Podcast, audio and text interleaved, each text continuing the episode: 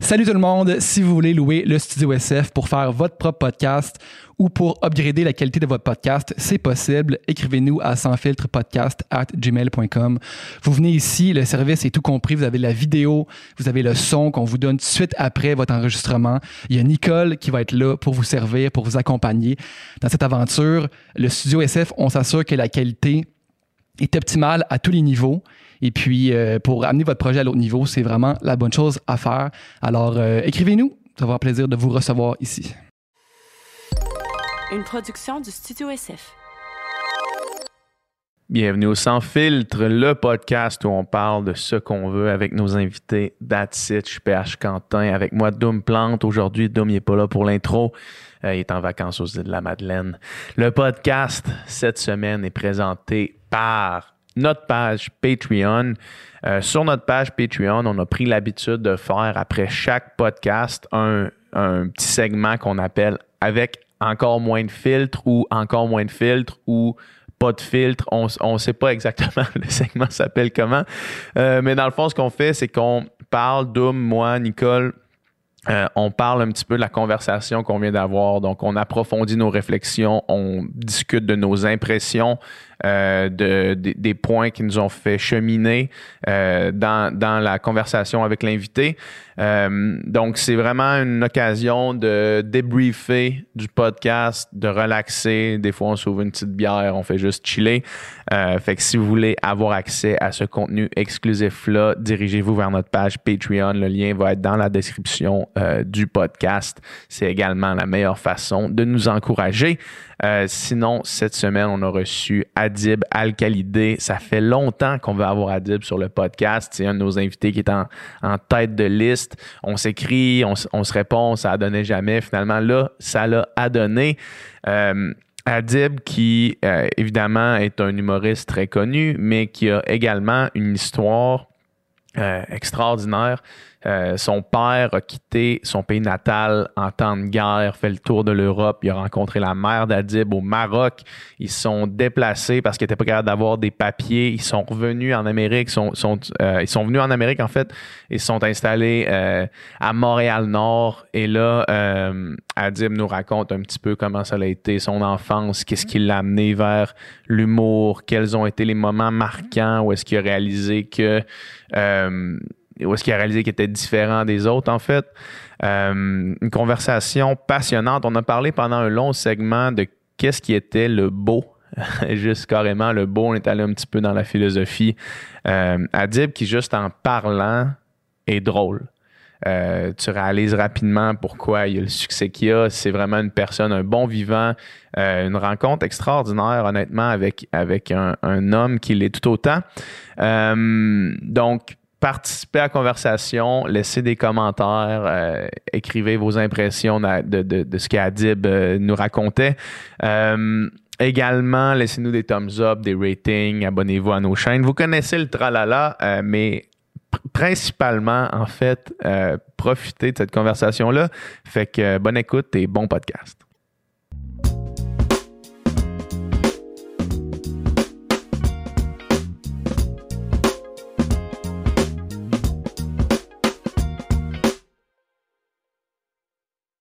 Yes, Adib. Allô? Bienvenue. Ben, merci les gars de me recevoir. Euh, ça fait quand même un bout de temps qu'on. ouais, qu'on en parle, qu'on en parle. que c'est dans l'air. Ouais, que c'est dans l'air? Ouais, ça se passe. Ouais. C'est cool. Moi, depuis que j'ai écouté le, le, podcast que tu venu faire avec Thomas Levac ici, qui est enregistré dans, le studio, ouais. depuis que j'ai entendu ce podcast-là, j'ai fait Ah, Adib, ça serait vraiment un invité. Ah, ben, je sais pas pourquoi. L'autre jour, je me posais la question pourquoi j'aime les podcasts. J'aime vraiment les podcasts? Ah ouais? Je trouve vraiment que c'est. J'aime. Ben, premièrement, j'en consomme beaucoup. Mm-hmm. Euh, je pense que ça, ça, a changé le monde. Il y a, Vraiment, c'est, j'ai entendu un gars dire que c'était l'équivalent de, de, de l'invention de l'imprimerie.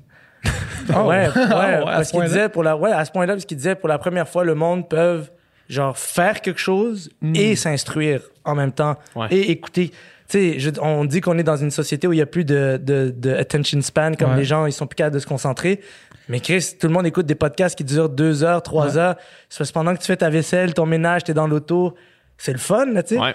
Mais moi, je pense que j'en fais beaucoup juste parce que j'aime parler. Puis, à un moment donné, il va falloir que j'arrête. de- Vous êtes peut-être parmi les derniers cette année à qui je suis. Ben ouais, mais d'ailleurs, ce podcast-là, je pense que c'était moi qui étais là. Ah, ça cette journée-là. ouais. Mais je l'ai réécouté t'as- aujourd'hui, Ok. justement, en faisant de l'auto. Puis euh, les, les histoires que tu as contées cette journée-là sont, sont incroyables. J'ai tout oublié.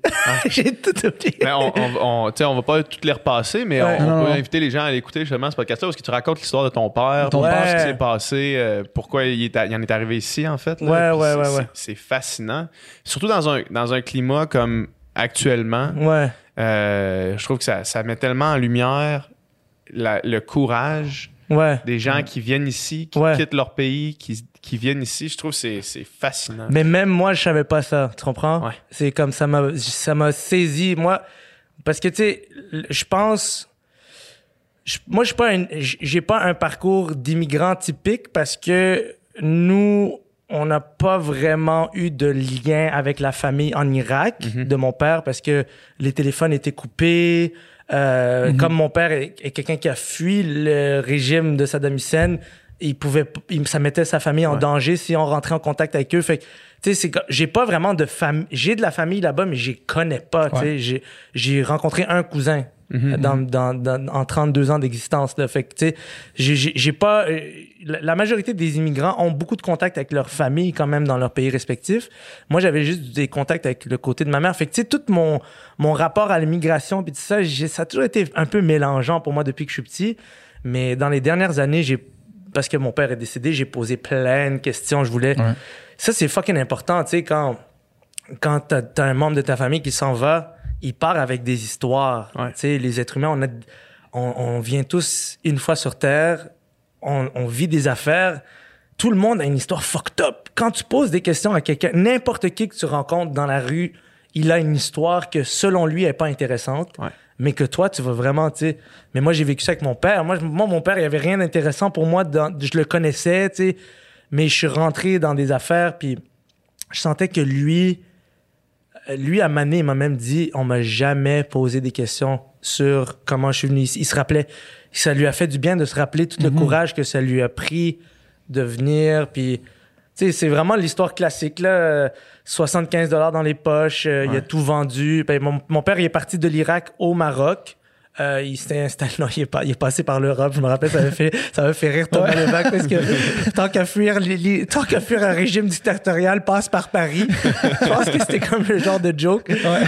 Puis là, après, il est allé s'installer au Maroc. Puis au Maroc, quand ma sœur et moi, on est nés, on est, moi j'ai deux sœurs, là, mais ma, ma, ma grande sœur est née au Maroc, je suis né au Maroc. Puis le gouvernement marocain a dit à mes parents que parce que mon père est irakien, on n'aurait jamais de papier. Fait que Mhm. Là, il, il a comme, il a vendu, il y avait une petite librairie. Il a vendu sa librairie. Il était professeur dans une école. Euh, je pense que c'était vraiment, la petite école, là, première année ou quelque chose de même. Puis on vivait dans un petit village dans le désert. So, c'était vraiment une vie. euh, les, les gens ils s'imaginent que tout le monde qui quitte parce que genre ils crevaient la dalle ou euh, Ouais. c'est pas nécessairement ça. Des fois c'est juste une petite vie. Mais tu nous dans notre cas, on n'avait pas de papier puis on n'en aurait jamais eu. Ouais. Mais quand tu y penses à ça là, C'est impossible. j'avoue hein, C'est comme impossible. C'est on dirait que ça prend du temps avant. Moi, même, même moi, ça me prend un peu de temps avant de faire. Comment j'aurais vécu une vie sans papier? T'aurais jamais pu être un citoyen. Ouais, de jamais- rien. Ouais. Tu, tu- tu disais quelque chose justement dans, dans le podcast de Thomas Levac parce que tu disais, tu sais, des- souvent il y a des gens qui sont fâchés Ouais. contre les, les immigrants illégaux qui n'ont Ouais, pas leur ouais. papier. Ils n'ont pas de papier, man. Ouais, c'est ça. À la base. C'est la- ça le pire, là. Ouais. À la base, ils n'ont pas de papier. Puis le pire, c'est que s'ils retournent chez eux, mais tu sais, ça, c'est comme, c'est gros, c'est le, c'est le gros, euh, le gros clivage qui- qu'il y a chez les gens, mettons, qui sont défavorables à l'immigration. Ouais. Euh, c'est qu'ils ont vraiment l'impression que quand quelqu'un vient ici, il va vivre au crochet de l'État. C'est l'État qui doit s'occuper. Mais comme, je sais pas avec qui ces gens-là ont chillé, mais moi, tous les immigrants que je connais, ils viennent ici, puis la première obsession qu'ils ont, c'est travailler Ouais. et mes enfants vont devenir des diplômés universitaires. C'est comme les deux traits Ouais. extrêmement dominants dans la culture immigrante, là, tu sais. Fait que je sais pas comme d'où ces gens-là sortent l'espèce de... Ah, ils vivent au crochet de la... Hey, mes taxes, ça, c'est avec mes taxes. Non, non, bro, ce gars-là, il vient, il va ouais. contribuer. C'est qu'ils n'ont Comme- pas chillé avec des immigrants, dans le fond. C'est-. Ouais, c'est ben, pour ça, c'est ça le problème. S'il y avait chillé avec des immigrants, ils, il Il saurait n'y aurait que... pas cette idée-là, il n'y aurait pas cette ouais, pensée-là. il saurait tu que genre nos parents, même si on n'était pas bon à l'école ou si on n'écoutait pas ou tu des affaires de même, c'est comme c'était dur là pour nous. C'est on avait Ouais. des discours de j'ai quitté mon pays. ça. pour que t'ailles à l'école, toi t'es juste comme yo, j'ai coulé l'examen de fraction. Laisse-moi tu- tranquille. tu fumes des battes en faisant de l'impro. Non, moi, mes parents étaient comme si je t'attrape avec de la drogue, je t'envoie traire des moutons au Maroc. Ça, c'est le genre de, ça, c'est le genre de, de, De menace menace qui fait peur. que j'avais à genre 10 ans. Je, non, bro, j'ai pas, j'ai pas envie de traire des moutons. Je, je savais même pas qu'on pouvait traire des moutons. J'apprends ça, là. Moi, c'était comme, hey, tu vas avoir une tape, c'est fesses. Genre, on n'est pas dans le même registre Non, de menaces. Non, c'est ça, c'est ça. Même ça, ça se fait plus, ça. Puis, puis ça se fait plus, puis je savais que c'était pas vrai. Ah, c'est plus. comme toi, tu savais que c'était vrai. Moi, je savais, dans les yeux de ma mère, j'étais comme, elle a des contacts de gars qui ont des moutons. Elle va m'envoyer, je traire des fucking moutons. là. Fait que, non, on essayait de, tu sais, c'est, c'est ça. euh, je pense que les gens, ils ont comme un, un misconception avec l'immigration. Parce que je pense que le Québec, en général, il y a quelque chose que, je, je- tu sais, comme c'est drôle parce que le, c'est, drôle parce que chez chaque Saint-Jean, il y a comme un scandale. Il y a comme, il y a comme tout le temps une affaire. Ouais. moi, je suis persuadé que les, moi, d'un point de vue très, très, très euh, euh, reculé, là, avec beaucoup, beaucoup de perspectives, euh, pas, dans, pas dans le day-to-day, mais avec beaucoup de perspectives, tous les êtres humains sont des immigrants à un degré différent. Tout le monde est arrivé quelque part à un moment ou à un autre, puis c'est juste à, à force de d'être en euh, interaction avec l'écosystème dans lequel tu vis, la nature, la température, tout ça, il y a des traits de culture qui se développent et ça te donne l'impression que c'est chez toi. C'est Ouais. normal, tu sais. Mais tout le monde est arrivé quelque part. à Tu sais, tu regardes l'histoire de l'humanité, les peuples bougent sans Mm-hmm. arrêt. Mais ça, on dirait qu'il y a personne qui veut il y a personne qui veut sortir Ouais. sa tête, sa, Puis, sa tête de son cube et dire on- c'est que c'est normal que les peuples bougent.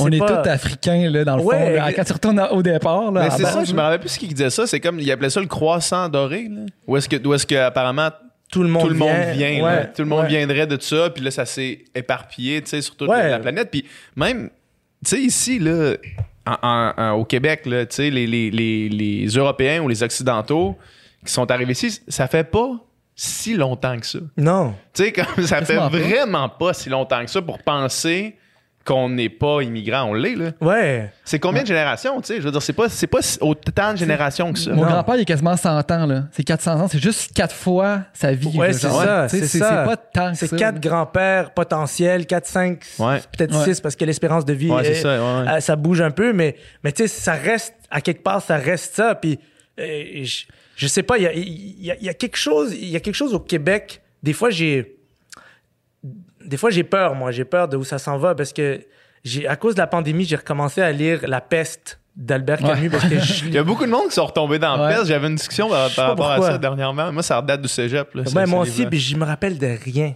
Mm. Puis Albert Camus, c'est genre, pour moi, c'est comme, c'est mon top. là. Ouais. Je- je- mais je me rappelle pas du livre, je l'ai lu trop jeune. Puis je, je me disais, pourquoi ils nous font lire des livres bons comme ça, jeunes, puis après ça, on Ah, vit notre ça. vie en ayant l'impression qu'on on l'a lu. Ah, tu l'as pas lu, lu. T'étais obligé, t'avais 17 ans, mais t'as t'as fait ça en deux niaiseries, genre, euh, Ouais. À la radio étudiante. Là. Qui lit la peste à la radio? Anyways. Ou t'as lu un synopsis sur, sur Internet pour répondre à ton ouais, examen. Ouais, ouais, ouais. Puis tous tes- amis t'ont aidé avec leurs notes de cours. C'est pas, c'est pas, c'est pas, j'ai relu la peste, puis comme dès le début, euh, il y a des, tu sais, il y a un rat, deux rats morts, trois rats morts. Après ça, genre, ils comptent, il y a une journée, il y a 6000 rats morts. Puis c'est, tout le monde au début fait juste dire ça va aller, ça va aller, c'est correct, ça va passer, ça va passer. Ou il y en a qui vont faire comme, ah, c'est dégueulasse, mais ça va passer.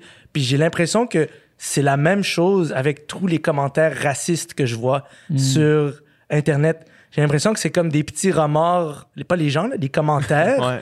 Que tu fais genre, ah, c'est tombé dégueulasse, c'est ce que je viens de lire, mais c'est pas grave, il y en a pas tant que ça, ça va passer. Puis finalement, quand tu comptabilises, t'es comme, où est-ce que ça s'en va, là, tout ça? Une, comme, y a-tu une maladie de société qu'on va devoir, comme, on va devoir avoir une réelle conversation là-dessus, puis se dire, comme, c'est pas, c'est pas une vie que tu veux pour aucun être humain. Tes enfants, tu veux pas une vie, tu veux pas une vie pour tes enfants où, où l'autre est synonyme de, de, de, de, de, de guerre, de conflit, tu sais, c'est, Ouais. c'est weird qu'au Québec, il y, ait- il y ait ça. Tu sais, juste tantôt, je- j'ai regardé tes- ta story, tu sais, de- des commentaires qu'il y avait par rapport à Dominique Anglade, là, tu sais, qui a ouais, juste dit au monde de, ça. Quand de ils mettre leur masque. comme ça. Tu sais, là. a juste dit au monde de mettre leur masque, ça n'a même pas Ouais. rapport avec quoi que ce soit de, de racial. Puis Ouais. c'est comme retourne dans ton pays, nanana, puis Ouais. des insultes vraiment horribles basées sur la race. Puis tu te dis, Chris, euh, ouais, il y, a, il y a encore du chemin à faire, il y a encore du monde qui pense de même, ça me, c'est- ça me flabbergasse. Puis le, le problème, c'est que là, tu sais, euh, là, il y avait les, les grosses compagnies qui décident de boycotter Facebook Ouais. tant que leur traitement des commentaires haineux sera pas euh, à un autre niveau. Ouais. Mais même ça, Ouais. c'est un peu de- c'est un peu de lever le tapis puis, puis de balayer mettre un plaster en sur un bobo du, qui- en dessous du tapis pour cacher, tu sais, parce que au final, de censurer des gens qui ont des commentaires haineux, ça va juste faire que dans leur cercle intime, ils vont Ouais. continuer à entretenir ça, ils vont continuer à élever leurs enfants comme ça, ils vont continuer à, Ouais. tu sais, au lieu d'avoir une discussion, je- mais en fait, c'est c'est c'est comme un peu un cul-de-sac, on dirait, là, cette situation-là. Mais, mais tu vois qu'il y a eu beaucoup de progrès par rapport à l'homophobie, quand Ouais. même. Là, je sais qu'il y a beaucoup de travail à faire, mais, mais moi, quand j'étais jeune, c'était normal d'être ouvertement homophobe. Ouais.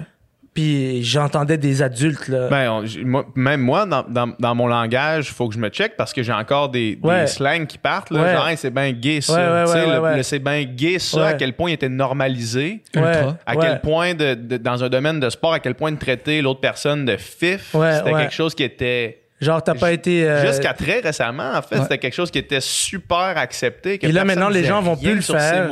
Les gens vont moins le faire maintenant parce que tu veux pas être le gars dans, dans je je sais pas où, le, le vestiaire, là, qui dit quelque chose, puis que là, il y a quatre personnes qui font comme Yo, bro, comme.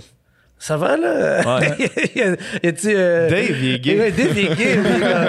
comme, à, moins que, à moins que Dave dise, OK, yo, c'est comme, ah, yo, Ouais, sais, faites-vous-en pas avec ça, on peut, on peut niaiser, puis, mais comme, tu peux pas juste, le, en fait, il y a comme une forme de, j'ai l'impression que quand l'individu se sent rejeté par le groupe pour son comportement, il a tendance à se remettre en question. Ouais, Mhm. Puis je dis pas que le, le- le- je, dis pas que l'exercice c'est de rejeter les gens, mais moi ce que j'aime mettons du de tout ce qu'on a vécu récemment du Black Lives Matter qui pour moi est comme le porte-étendard de toutes les luttes. C'est-à-dire que si la cause des noirs avance, tous les autres euh, toutes les autres formes de, de minorités ou de, de personnes, si on veut, dans des situations opprimées, Ouais. vont en bénéficier parce que c'est un- une lutte qui dure depuis tellement longtemps.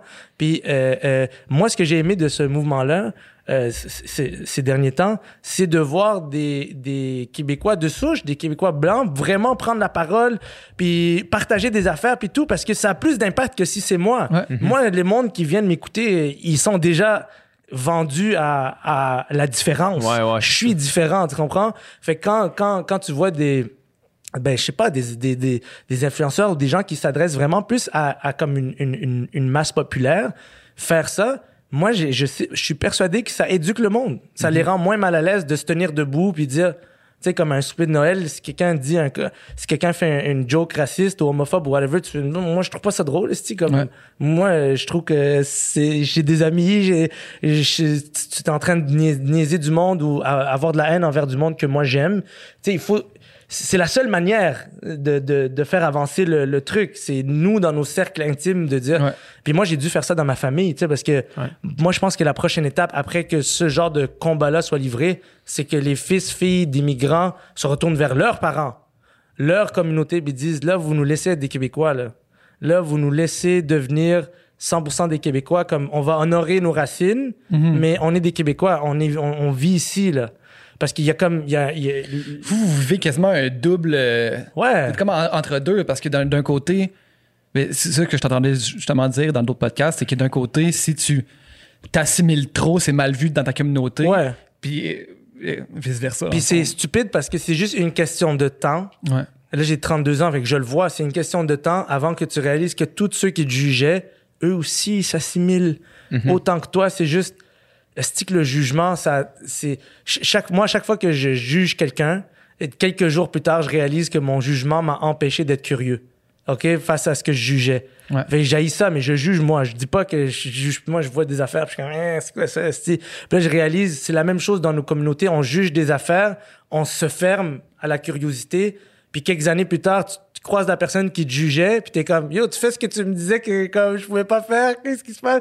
Puis tu sais, ça demande du courage quand t'es un immigrant, devenir un Québécois. Ouais. Parce que souvent, t'es seul, surtout quand t'es. euh, comme moi, je- dans ma famille, j'étais. Dans, le, dans la communauté, j'étais comme le petit rebelle, comme celui qui voulait vivre une vie euh, à sa manière, sans nécessairement euh, sans nécessairement avoir des comptes à rendre à ma communauté. Puis d'un autre côté, ça a été quand même facile pour moi parce que ma vie était différente de, de, tous les immigrants avec qui j'étais. Mes parents sont divorcés. Euh, euh, j'ai pas de, j'ai pas, j'ai pas de famille. On nous obligeait pas à aller euh, euh dans les gatherings euh, mhm. religieux, tout ça. Comme nous, c'était assez.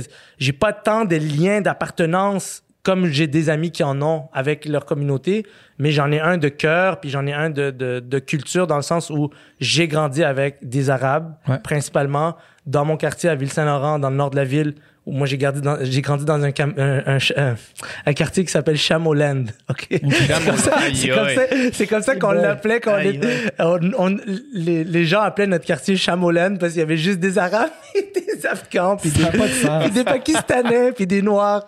Puis non, mais il y avait des blancs aussi. Il y avait honnêtement, c'est ça comme c'est pour ça que moi j'étais fasciné parce que quand je suis sorti de de mon quartier j'étais détruit. Moi, quand je suis arrivé au cégep, j'étais détruit parce que pour la première fois de ma vie, il n'y avait pas des Noirs, des Blancs, des Arabes, des Chinois. Des... Moi, j'ai grandi dans un quartier, il y avait de tout, pour vrai, et de toutes les classes sociales. Il y avait des gens super riches. Il y avait des... Tu sais, ma rue à Ville-Saint-Laurent, moi, j'habitais dans une espèce de comme une espèce de cité d'immeubles, comme plein de gros blocs. Mhm. Puis en face de chez moi, c'est du monde qui avait des duplex, puis euh, des belles maisons. Puis c'était pas le genre de quartier où il y avait juste des cités, euh, juste des espèces de HLM. Fait que j'ai grandi. Nous, on n'a jamais senti l'écart pauvre-riche ou la couleur de peau. J'ai en grandissant là, c'est pas quelque chose que j'ai senti. Pour moi, j'étais normal dans mon quartier. Vraiment là. Mhm. C'est quand je suis sorti de mon quartier au cégep, puis j'arrive en... T'es allé, t'es allé où? Au Cégep Saint-Laurent, en cinéma et communication. Puis j'arrive, puis je suis le seul immigrant du programme. Wow. Puis là, je regarde autour de moi et je te jure, comme ça m'a pris des, des années avant de comprendre le traumatisme de la solitude, là, de faire comme, genre, tout le monde vient de Saint-Jean-sur-Richelieu. tu sais, comme, moi, j'ai jamais été là, je, je, je c'est un monde de différence là, entre, entre, le gars de Ville-Saint-Laurent qui a grandi avec toutes les cultures. Même à mon école secondaire, il y avait de tout, là. Vraiment, là, il y avait... Puis quand je dis de tout, c'est, c'était comme... Même avec une bonne proportion, là. Tu sais, c'est pas...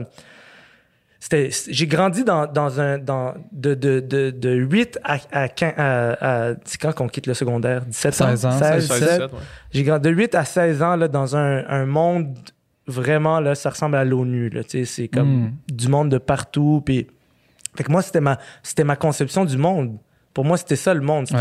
Puis là, après, quand je suis arrivé dans le monde des adultes, j'ai découvert autre chose. Puis dans le milieu artistique, la même chose. Je suis arrivé, puis comme j'étais le seul immigrant, puis les quelques immigrants qui étaient là, j'ai pas eu de contact avec eux. Ça a pris des années avant que genre on réussisse à, se parler, puis même là, on se parle, on se parle pas nécessairement. Toi, quand t'es arrivé sur les bancs d'école, toi, toi, tu le remarquais justement cette ce clash-là, cette différence-là, mais est-ce que les gens te le faisaient sentir ou est-ce que, est-ce que les gens te considéraient ou te percevaient différemment des autres ou... Sur les bancs d'école, tu veux dire au, au cégep, mettons. Non, je pense que les gens étaient comme. Tu sais, comme. Je pense que c'est comme. Ça se passe pas de manière consciente. Tu sais, mm-hmm. mettons que, mettons que tu as grandi dans un quartier où, comme, tout le monde est blanc, puis là, tu arrives au cégep, puis comme, il y a un gars qui a grandi dans un, dans un quartier où, où, où comme ça parle un peu différemment, ça voit le monde un peu différemment. C'est un peu, c'est un peu, tu vas pas sentir que vous avez des choses en commun. Soit tu vas juste être peut-être indifférent, neutre, indifférent. Moi, j'ai pas senti de genre, on chill pas avec lui parce qu'il est de même. Moi, j'ai plus senti de genre, oh, j'ai rien en, commun d'évident, d'apparent. Comment tu fais pour dig deep puis montrer que ta vraie personnalité quand t'es comme en pleine quête identitaire, t'as 17 ans, t'es au cégep, t'es comme, qu'est-ce qui, qu'est-ce qui m'attend? Moi, je me suis beaucoup réfugié dans la radio étudiante euh, avec avec euh, avec mes amis. Tu sais, je me suis fait des amis, toutes des espèces de de outsiders du système, des des des, des gens un peu à l'écart. Et je me suis recréé comme une espèce de communauté euh, qui ressemblait à mon école secondaire, mm-hmm. du monde de toutes les cultures.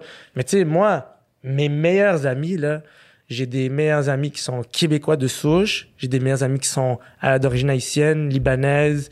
j'ai un beau-père qui est vietnamien. Sais, comme j'ai, j'ai, j'ai vraiment, je suis tellement chanceux, là. Puis j'ai, j'ai des, j'ai des amis très, très proches dans la communauté euh, euh LGBTQ+. Euh, genre, je, suis chanceux, j'ai rien choisi de tout ça. Tu sais, je baigne dans un écosystème où par la force des choses, tu sais, comme j'ai j'ai des amis qui sont venus me raconter leur leur fort intérieur, euh, s'ouvrir à moi en tant qu'ami. So, j'ai jamais eu à, à vivre comme un immense écart avec mhm. avec euh, tous ces groupes là qui, qui luttent en ce moment. Je suis chanceux, Je me mets à la place de ceux qui qui ont jamais été en contact avec des gens différents. Parce que c'est sûr que, tu sais, toi, tu, tu l'as dit, quand tu arrives justement dans une période où est-ce que tu essaies de comprendre, quitter. Ouais. Puis, je veux dire, ça, c'est, le cas pour tout le monde en rentrant au cégep ou dans ces âges-là, tu sais, l'adolescence puis le, début de l'âge adulte. Ouais. Essayer de comprendre, quitter. Euh, toi, tu as eu la chance de, trouver un milieu, c'est-à-dire, mettons, là, la, radio étudiante, parce qu'il y avait des gens comme ça que tu as réussi à. Qui, qui, avaient, qui, qui étaient tous un petit peu comme ça, mais j'imagine que pour certaines personnes, quand tu arrives à cette recherche-là, puis tu réalises que euh, ce que tu es, mm. ça concorde pas vraiment avec ce que tout le monde autour de toi est, mm. probablement que tu as tendance à essayer de répresser ce qui te rend différent. Exact. Puis d'essayer de, d'essayer de, fitter avec tout le monde. Exact. Puis ça, c'est. C'est la pire chose. C'est ultra triste. Je trouve que dans, dans, dans mon, moi j'aime ça voir comme la vie comme c'est une expérience tu viens une fois moi je suis fasciné par le fait qu'on vient une fois tu sais, comme tu viens. Oui, OK, on peut. Peut-être il y a un potentiel de réincarnation, mais tu viens une fois, techniquement. c'est débattable. Oui, peut-être qu'il y a un potentiel de réincarnation. OK, je veux pas les bouddhistes, c'est le jury. Le jury n'est pas arrêté là-dessus. Écrivez-moi pas pour me dire, tu vas revenir en fourmi. comme Peut-être je reviens en fourmi, mais ce que je veux dire, c'est comme on vient une fois. Ça, moi, je suis fasciné par cette idée-là, tu sais. Puis comme tu viens une fois, puis tu as une chance d'être toi-même. Ouais. Puis être toi-même, c'est fucking compliqué. Mais c'est simple, mais c'est estique, c'est compliqué. Ah mais, mais sur papier, c'est simple. Juste sois toi-même. Tout le monde le dit. De partout. Le plus important, c'est d'être toi-même. Reste-toi. Reste-toi. c'est qui, c'est quoi, ça? ouais, mais en, en, pratique, être toi-même, c'est comme, c'est un asti de combat parce que. Faut le découvrir. C'est pas juste de l'être, c'est de le découvrir aussi. Exact. C'est comme une aventure. Découvrir t'es qui, c'est une aventure. C'est comme faire défricher à l'intérieur de toi toute la marde que tu as accumulée, puis tous les costumes que tu as accumulés, puis tous les, les tics, puis les codes que tu as accumulés pour ne jamais être différent ou ne jamais trop être exclu d'un groupe. Puis plus tu avances dans la vie, puis tu comprends que, OK, genre, il faut que je me débarrasse de tel costume, tel masque, telle affaire, tu peux euh, tranquillement devenir toi-même, puis ça fait du bien, mais ça vient avec des, ça vient avec beaucoup de, c'est des deuils, devenir soi-même. Parce mhm. que tu réalises que des gens autour de toi, tu les as intégrés dans ta vie par mensonge. Tu comprends? Euh, par nécessité de soutenir un mensonge que tu, tu, tu, tu, faisais croire à toi-même, tu sais. Fait que ça, c'est, ça, c'est un bout qui est dur dans la vie. Moi, je pense que c'est l'âge adulte, là, autour de 27, 30 ans, que tu commences à réaliser ces, ces choses-là. Mais au cégep, tu sais, tu t'es encore, t'arrives là, tu veux, tu, tu veux juste, tu veux thrive comme tout le monde, tu sais, tu veux sentir que, à cet âge-là, tu sens que le monde, est devant toi, puis que genre tout est, tout est extraordinaire, tout ce qui s'en vient. Fait que moi, j'ai vécu beaucoup de solitude euh, euh, dans mon programme euh, au cégep à cause de ça, j'ai vraiment abandonné mes cours. Là. J'ai, mhm. J'écoutais plus, j'allais plus en classe, je comprenais rien. J'étais juste comme, what the fuck. En plus, il y a des gars qui avaient ri de moi parce que, genre, j'avais nommé mon film préféré. Puis là, eux, c'était comme, ah, c'est facile comme choix. Oh, ouais, ils connaissent rien en cinéma. Puis j'entends Ils aiment Pulp Fiction. Ouais, Tout le monde aime Pulp Fiction. C'est ça, tu vois, j'ai ça que j'ai dit. Puis là, puis là, il, il ricanait puis là ça m'a tellement fait tu sais comme c'est tellement un bon film ah, en plus c'est tellement un bon film puis là no shame à aimer Pulp Fiction ah non no shame at all non mais tu vois aujourd'hui je pense que c'est comme il n'y a pas de débat là-dessus, mais à l'époque, avec des jeunes gars, des jeunes filles de 17 ans qui veulent montrer que, genre, tu sais, quand t'as 17 ans, tu veux juste tellement montrer que t'es plus en avant. Euh, moi, j'écoute du Bergman. Ouais, exactement. genre. C'est pour ça que, genre, la réponse était comme facile. Puis moi, ça m'a tellement fait mal. Puis je suis comme, je suis pas bon. Comme, je suis pas bon. Eux, ils sont bons. Eux, eux ils sont nés là-dedans. Eux, ils voient ça depuis qu'ils sont petits. Moi, je connais. Moi, mon meilleur film, c'est Pulp Fiction. OK, fuck, je suis peut-être pas fait pour faire du cinéma. j'ai abandonné, moi, le cinéma. C'est fou, pareil, À mon premier cours. ah ouais, hein? Ouais, à cause de. Ben, j'ai pas abandonné parce qu'après ça, j'en ai refait. Ben oui, c'est ça. Mais ce que je veux dire, c'est que dans ma tête, j'étais comme. C'était fini. Ben, c'est pas assez bon, là. C'est pas pour moi. Mais en plus, tous les, les, les réals, les réals, c'est toujours les plus cool au cégep. Puis même quand tu vieillis, là, la majorité des réals, c'est les personnes cool. Des leaders. ouais, comme des espèces de leaders.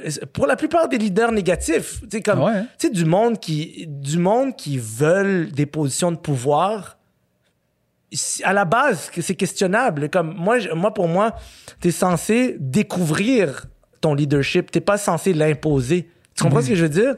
C'est comme, t'es censé, dans, à travers ta route, réaliser que, ah, oh, fuck, je suis peut-être un réal, esti. Il va falloir que, genre, j'apprenne à faire, ah, oh, tabarnak. Ça vient comme avec un, euh, pour moi, c'est pas comme t'es pas censé te réveiller un matin mais comme je serai un réalisateur. C'est ah comme qui fait ça? Genre, je, je, en tout cas, moi, c'est pas de, moi, moi, moi, dans la vie, j'ai l'impression que se découvrir, ça vient avec une part de il faut que je développe ça maintenant. Il faut que je développe cette aptitude là, ok, parce que genre ça résonne en moi. Je dois raconter des histoires. Je me sens bien quand je raconte une histoire. Ah ok, mais au cégep, c'est genre le gars qui a le plus d'amis. Comme en quoi ça corrèle avec raconter des histoires Le gars qui a le plus d'amis, tu comprends? Mm. Comme... Fait que si à 17 ans, tu sais que tu veux être réel pour justement booster ton ego, il y a quelque chose de, louche là-dedans. Ben, euh, pas nécessairement, parce que c'est sûr qu'il y a des gens qui, pour vrai, il y a des gens euh, euh, qui savent jeunes qu'est-ce qu'ils veulent faire, puis je veux pas discréditer du, du, tout, du tout ça là, mais mais je trouve qu'il y, a comme il y a comme un, entre entre les exceptions, il y a comme une espèce de monde de. C'est normal de se, de se chercher là, puis de le découvrir. Ouais, exactement, exactement, parce qu'on se fie souvent sur les exceptions. Ouais. Pour, pour ben, dire. Ah, ça, c'est. Souvent, le monde se penche sur le 5 au lieu de considérer le 95 Celui qui était un génie là, à 15 ans déjà, qui avait tout, tout compris. Ouais, mais Einstein n'était pas bon en maths. Ouais, mais arrête. Tous les autres grands scientifiques étaient bons en maths. c'est vrai. C'est ça pour vrai. C'est comme. C'est vrai. combien, combien de combien, combien d'artistes ont travaillé tellement fort pour le un qui est comme le un qui l'a eu en naissant puis qui était juste insane dans ça. Le, succès instantané, c'est l'extrême minorité, puis c'est les histoires qu'on aime raconter, l'histoire de Cendrillon, là, que ça fonctionne tout seul, mais tu sais, c'est du travail, c'est long, puis souvent un succès même instantané, c'est parce que tu le vois pas, tout le travail qu'il y a eu en arrière, mais il y en a eu en crise. Exact. Il y en a qui ont travaillé 10 ans dans l'ombre pour avoir un succès instantané, entre guillemets. Exactement, exactement. Puis moi, c'est ça que moi, c'est ça que j'aime en vieillissant, c'est le travail. J'aime, j'aime le monde qui, qui connaissent la valeur du travail. J'aime les gens. C'est pour ça que, genre, je préfère chiller avec un paysagiste qu'avec un artiste. OK? Je préfère mhm. chiller avec un gars qui travaille en construction, un mécanicien, que de chiller avec un artiste parce que, genre, comme je m'identifie pas nécessairement au monde artistique moi j'aime le monde que genre ils se lèvent le matin puis ils vont travailler pour gagner leur vie. Moi c'est de là que je viens. J'aime pas j'aime pas le monde qui sont comme j'ai une position euh, particulière privilégiée parce que genre tout le monde admire euh, les gens dans l'espace public. Fait que yeah, que je suis une star. Moi ça m'écœure cette affaire là. Comme moi je chill encore avec euh, les mêmes amis que j'avais quand j'avais 8 ans puis ma famille ils vivent dans le même quartier où j'ai grandi puis comme je peux pas je pourrais pas réconcilier une vie de vedette avec cette vie-là, tu comprends? Je suis obligé de rester le gars que je suis. Je, me rappelle la première fois que je t'ai vu en, vrai, c'était, je pense que c'était Mont-Royal, si je me rappelle bien, qui était fermé. OK. Puis je marchais avec ma soeur, puis ça fait, ça, fait longtemps. Là. Je sais où tu t'en vas, je sais. T'étais, t'étais assis, bien relax, sur une chaise. Tu jasais avec un gars qui apparemment devait être ton ami, qui était en train de faire cuire genre c'est comme les rues sont fermées puis il y a plein il y a plein de cuisiniers des genres de, food court le gars est en train de faire cuire genre de la, de la viande avec de la coriandre puis je sais pas trop qu'est-ce qu'il faisait. puis toi tu parlais de même là tu sais comme zéro jet set là juste avec la, avec le dude qui est là qui fait cuire son il faisait des, des, sloppy joes. Ouais exact c'est ça exact. c'est un de mes bons amis à Nice il a un café il s'appelle le Kawa Café sur Mont-Royal puis quand il ferme la rue c'est bon c'est c'est ça mon, mon, histoire est mais j'aurais voulu que tu m'aies vu pendant que je servais le monde. ça parce que on, changeait de me, servir, un slappy Joe? Ouais, ouais, non, je servais puis il crie et à chaque fois que je vais l'aider parce que c'est toujours les ventes de trottoir genre. Ouais, c'est ça. Chaque fois que je vais l'aider, il, commence à crier genre venez, c'est la vedette à ma qualité qui va vous servir. Je suis comme ferme ta fucking gueule, bro. Qu'est-ce que tu veux Comme moi ça moi c'est ça que j'aime, tu sais, j'aime le côté euh, j'ai pas choisi d'être un artiste, j'ai pas choisi toute cette vie là euh, je connais le pouvoir qui vient avec. Il y a beaucoup, beaucoup, beaucoup de pouvoir là, dans, l'espace public. Là. Puis euh, j'ai vu trop de gens, y compris une partie de moi ou une partie de moi à un certain moment, euh, la possibilité de, de, de se corrompre soi-même. Le pouvoir, ça corrompt les gens.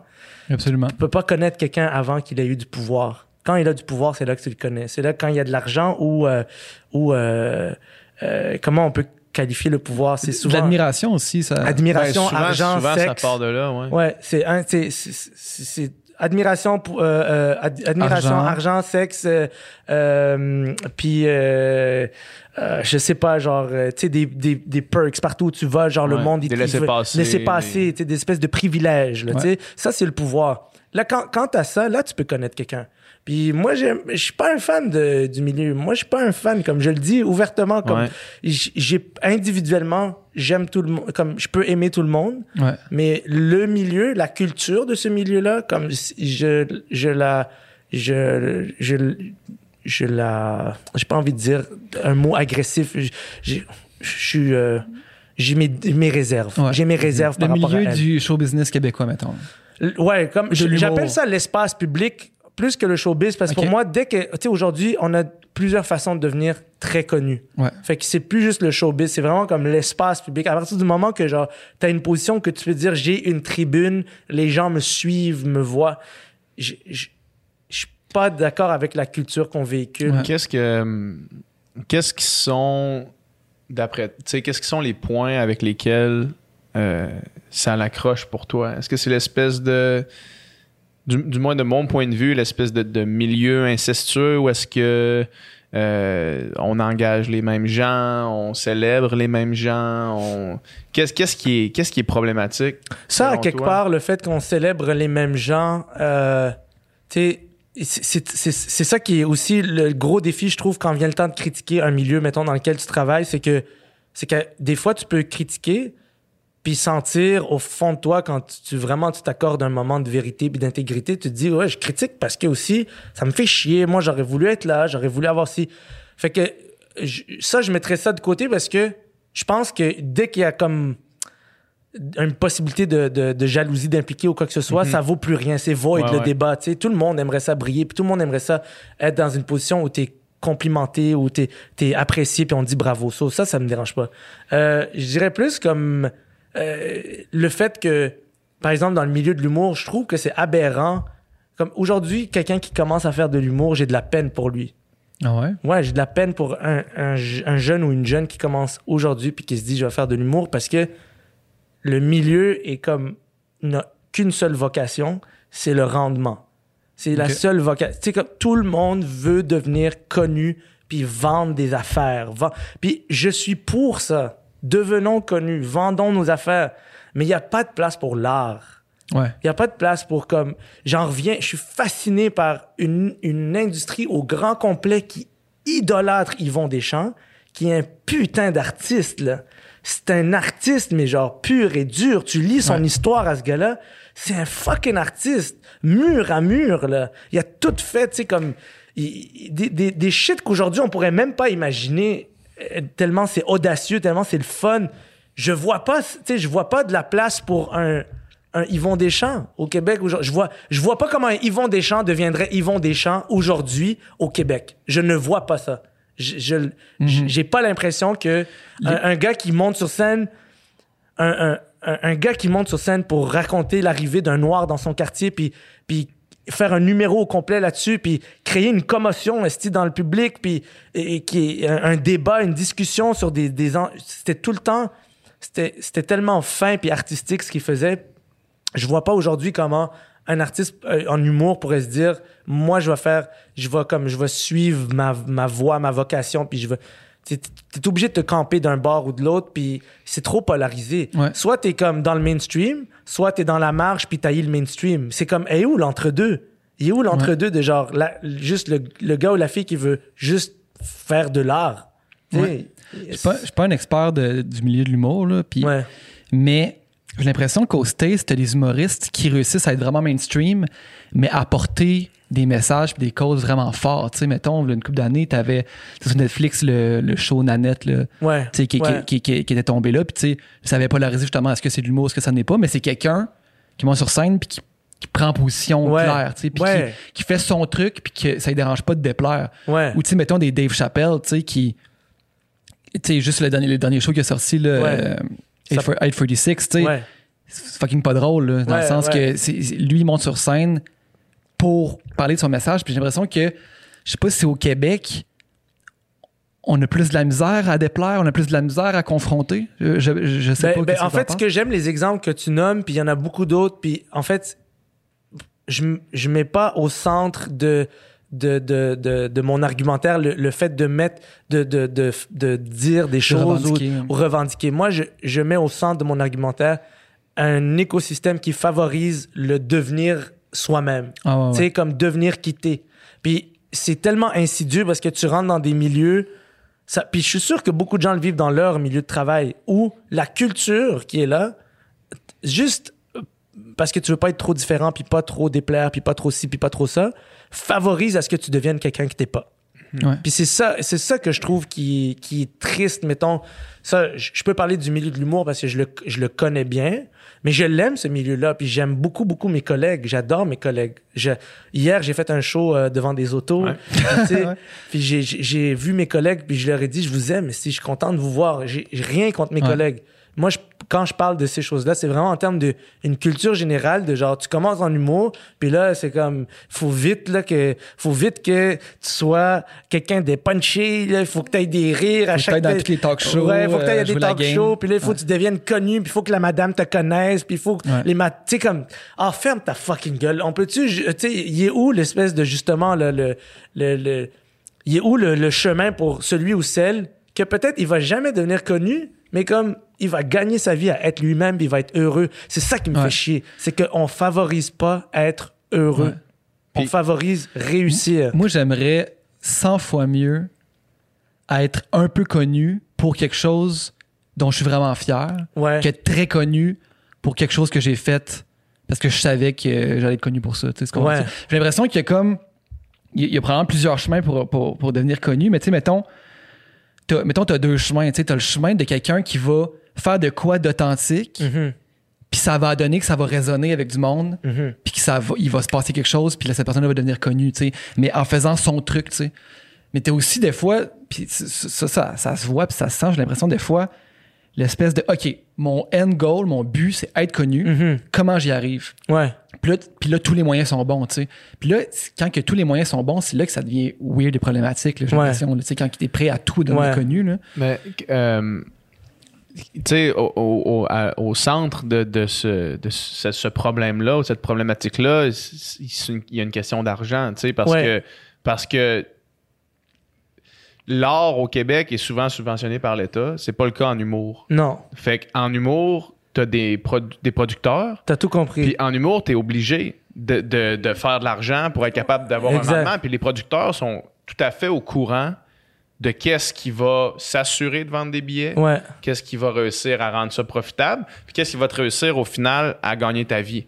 Maintenant, euh, si l'humour était considéré comme de l'art au même titre que des subventions sont données pour des films, euh, des, des films qui qui qui sera- seront pas rentables au box-office par exemple, mais qui Ouais. vont faire rayonner puis qui vont permettre à du monde, que notamment à ton frère Pascal, de de vivre en étant un artiste, en étant le plus proche possible de qui ils ont envie d'être Ouais. probablement que ça viendrait euh, aider, aider la problématique, j'imagine. Ouais, ouais, non, t'as as 100% raison, mais tu mets le doigt dessus. C'est comme.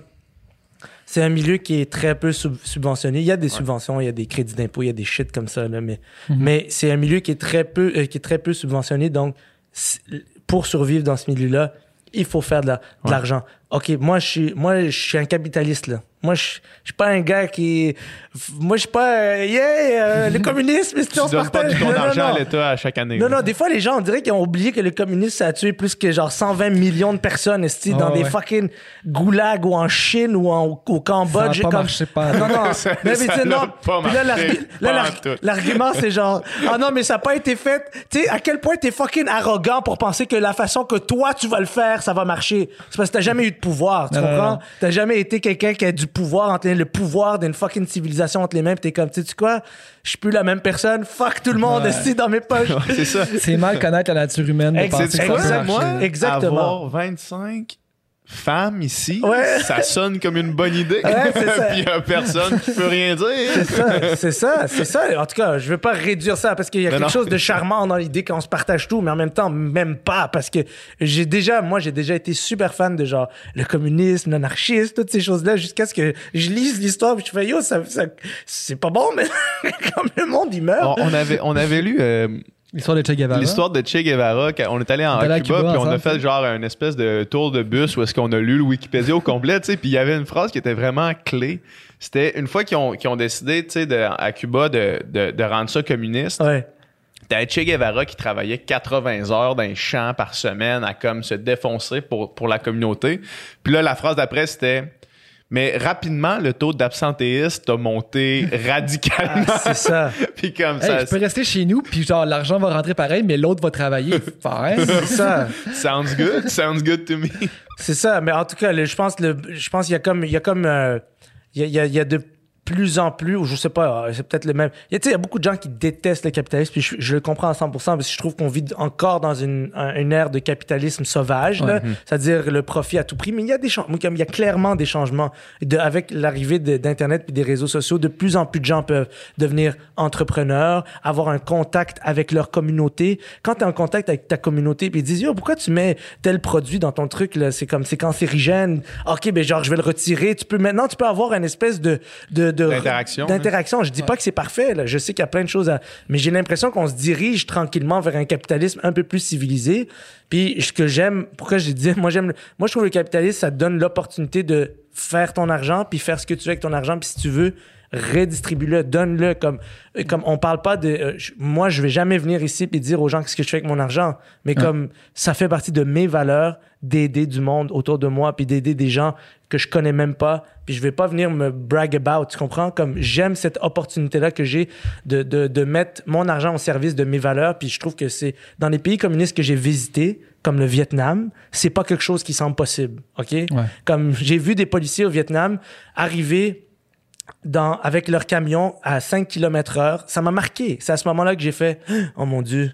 Toutes ces années-là, je pensais que le, le communisme, il y avait comme quelque chose de beau, mais j'ai oublié que l'être humain, comme quand il y a du pouvoir, c'est quelqu'un de fucked up, là, potentiellement. C'est C'est tous les policiers, ils arrivent avec un camion qui roule à 5 km heure, puis ils marchent à côté du camion, vraiment avec arrogance, là, puis ils regardent les, les, pay- les paysans, les, les- c'est une espèce de souk, euh, marché public, là. Puis là, ils ramassent ce qu'ils veulent chez les, les, les artisans puis les vendeurs dans la rue, puis ils le mettent dans le camion. Puis les gens, ils sont tous comme euh, accroupis puis dans la peur. Puis là, quand les camions partent, le, le monde reprenne leur vie. Ça, c'est- ça c'est comme... Wow, tu vois ça, puis t'es comme... Ça, c'est leur vie à tous les jours, à ces gens-là. À tous les jours, il y a quelqu'un qui peut venir ramasser ce qu'ils ont. Tu sais, comme... Il est où le bonheur là-dedans? Tu sais, c'est pas, c'est pas, quelque chose que tu vivrais au Québec, là. Au Québec, Ouais. tu peux prospérer, tu peux te dire, tu sais quoi, moi, j'aime planter des plantes. Je vais fucking, je vais planter des plantes. Ouais. Ça, je vais faire. Puis tu peux gagner ta vie à planter des plantes. Tout ce que tu as à faire, c'est être bon, puis faire des contacts. Et je veux dire, c'est comme, c'est génial quand tu y penses. Ouais. Mais tu sais, tu peux pas faire ça partout sur Terre. ça. En tout cas, bref, tout ça, je disais, moi, j'aime le capitalisme. Pour ça que j'ai rien contre le, le côté rendement de mon Mhm. industrie.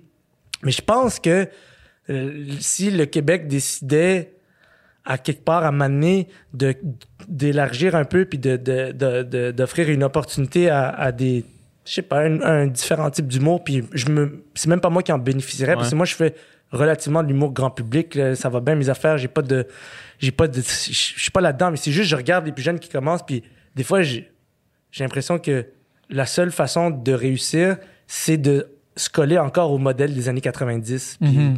Bref mais on n'est pas obligé de parler d'humour euh, Ouais, ouais. Mais ton, ton histoire, excuse, non. Ben, c'est parce que plus, euh, plus largement que, Ouais. que- que l'humour, tu sais, moi, mettons, euh, je suis allé à, à l'Université Laval en littérature. ok Puis, t'as un, t'as un, un enseignement qui est donné, euh, qui est le même pour tout le monde. ok Fait que t'as les mêmes professeurs, t'as les mêmes devoirs, t'as les mêmes façons d'écrire, t'as les mêmes choses qui sont enseignées. Puis ça, j'ai l'impression que ça tue un petit peu l'unicité. Ça, ça, ça rend un peu... Euh, ça tue la diversité ou l'unicité? Ouais, je suis tellement l'unicité d'accord. de chacun. Ah, ok, ok, ok, ouais, ouais. Ça tue, ça tue l'unicité de chacun. Tu J'ai l'impression que tu arrives là avec, avec tes idées. Moi, je me rappelle que quand je suis sorti du cégep, j'avais une façon d'écrire qui était ultra sporadique, qui était vraiment dans le entre, entre le, le- le réel et l'imaginaire, qui était vraiment, tu sais, ultra unique. Puis je me rappelle d'exercices de- d'écriture que, que j'arrive là, puis au début, je fais mon propre shit, tu sais. selon comment je, je l'avais instinctivement, selon comment je, je, le vivais en moi. Puis là, tu as des notes qui sont misérables. Ouais, ouais. Puis là, quand finalement tu te prêtes réellement à la technique qui est enseignée, là, tes notes commencent à monter, puis là, tu fais, bon, mais c'est ça que je vais faire, tu sais. Ouais. Puis je sais pas si c'est le cas. euh, c'est la même chose. Je sais pas si c'est le cas, tu sais, à l'École nationale de l'humour, qui, est, qui, à mon qui est, à mon sens, à moi, d'un œil complètement extérieur. Euh, puis t'es même pas obligé de te, te, te mouiller sur, sur ce, sur ce dossier-là, mais qui est, à mon œil, à moi, une drôle de façon de concevoir euh, l'humour mm. comme étant un art que tu peux enseigner. Tu peux l'encadrer, mais étant un art que tu peux enseigner puis modeler, ça, ça m'apparaît comme, comme bizarre comme façon de le voir. Ben, J'ai l'impression. En tout cas. Hier, je parlais avec un. Avant-hier, j'ai fait un podcast avec un gars en Belgique que je connais pas. puis euh, j'étais comme yo, j'aime le podcast, let's go. euh, puis là, il me disait genre, tu me conseilles-tu d'y aller? Puis j'étais comme, je sais pas, mais je sais pas quoi te dire. Comme, je, je, je pense pas que ça s'enseigne. Tu sais, je pense pas que je pense pas que l'humour ça s'enseigne. Puis je pense pas que le stand-up surtout ça s'enseigne. C'est une maladie pour moi le stand-up. C'est comme, c'est une vraie maladie mentale dans le sens que si t'es pas obsédé. Mm-hmm ça arrivera jamais. Tu n'y as, c'est trop dur, comme c'est trop souffrant. Il y a trop de, de, d'échecs. Chaque jour est un échec. C'est, si t'es pas obsédé, maladif mental, tu sais, comme, tu, je vois pas comment tu peux y arriver. Fait que je comprends même pas comme, comment ça pourrait s'enseigner. Je pourrais pas enseigner à quelqu'un à faire de l'humour. J'ai, j'ai l'impression, puis, puis, puis, peut-être aussi que le parallèle se fait avec la musique. Ouais. J'ai l'impression que ça crée des techniciens. Mm. Des gens qui sont capables de comprendre les mécanismes. Ouais. Et de devenir peut-être euh, éc- écrivain pour quelqu'un d'autre, de devenir musicien pour quelqu'un d'autre, mais j'ai pas l'impression que ça crée. J'ai pas l'impression que ça euh, avive la flamme artistique. Ouais, ouais, ouais, ouais. Puis ça, c'est peut-être ça qui c'est peut-être ça qui manque de plus en plus. Je trouve des trucs que, que, que tu écoutes puis tu fais comme. Tu sais, euh, Yvon Deschamps, c'est un bon exemple. Des trucs que tu, tu vois puis tu fais OK, non, là, là, ça, c'est quelque chose d'autre. Ouais. Là, je viens de voir quelque chose d'autre, tu sais. Mhm. Peut-être la, la personne qui, qui, mettons, en humour, qui, qui, qui me fait dire, hey, ça, c'est quelque chose d'autre, dans les dernières années, c'est Julien. Mm. Julien Lacroix, qui il est arrivé dans le milieu de l'humour, tu fais, tabarnak, c'est, c'est quoi ça? Mm. Qu'est-ce que je regarde là? Genre, des, des, c'est de quoi que j'ai pas vu, tu sais. Ouais, ouais, ouais. j'ai ouais. pas l'impression que je peux dire la même chose pour beaucoup de shows que je vois, puis sortons de l'humour, mais, mais même de shows de musique, tu sais, de faire, OK, non, là, on est ailleurs, man, complètement. Ouais, ailleurs, ouais, ouais. Artistiquement ailleurs. là. Mais tu sais, c'est- dur, le- tu sais, comme le milieu, c'est dur. Comme, tu sais, genre, mettons, je sais pas comment dire, comme, tu sais, comme un Louis-José, c'est comme une sommité, là, dans notre milieu. Mhm, Puis ouais.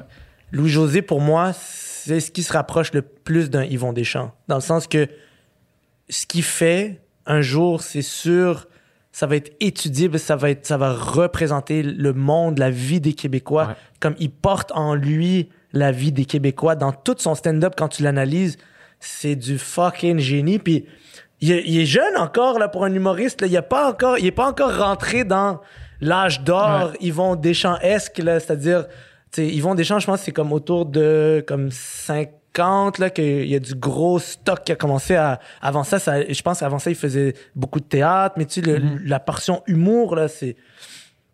Puis, puis c'est ça, il y, en a, là, je dis pas que je dis pas qu'il y, a- pas de. Mais quand je- en- encore une fois, je quitte les exceptions pour Ouais. dire le bassin, là, tu sais, comme il y a beaucoup de le bassin.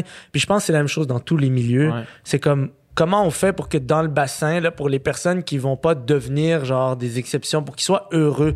Puis j'ai l'impression qu'on a complètement tassé ça de la conversation au travail, tu sais, comme. euh, on voit tellement de gens qui réussissent, là. Puis là, aujourd'hui, c'est rendu le rêve de tout le monde de devenir connu. Comme Ouais. tout le monde veut être connu. Ouais. Ouais. Le, le- le- le rêve est facile d'accès aussi. Tu ouvres ton, dans ta poche, on a tous dans notre poche un miroir vers la célébrité. Puis Ouais. de, de voir le monde, tu fais crime, ok, Ouais. ça a l'air hot. Je suis arrivé en retard dans cette affaire-là, moi, de comprendre que, genre, comme. J'ai découvert YouTube pendant la pandémie. Moi, YouTube, Ah pour ouais? moi, YouTube, pour moi, c'était comme l'endroit où j'allais checker des clips de temps en temps ou des vidéos. Tu sais, comme. J'ai découvert que YouTube, c'est un réseau social. Mhm. Genre, les, comme les gens, ils vivent de ça.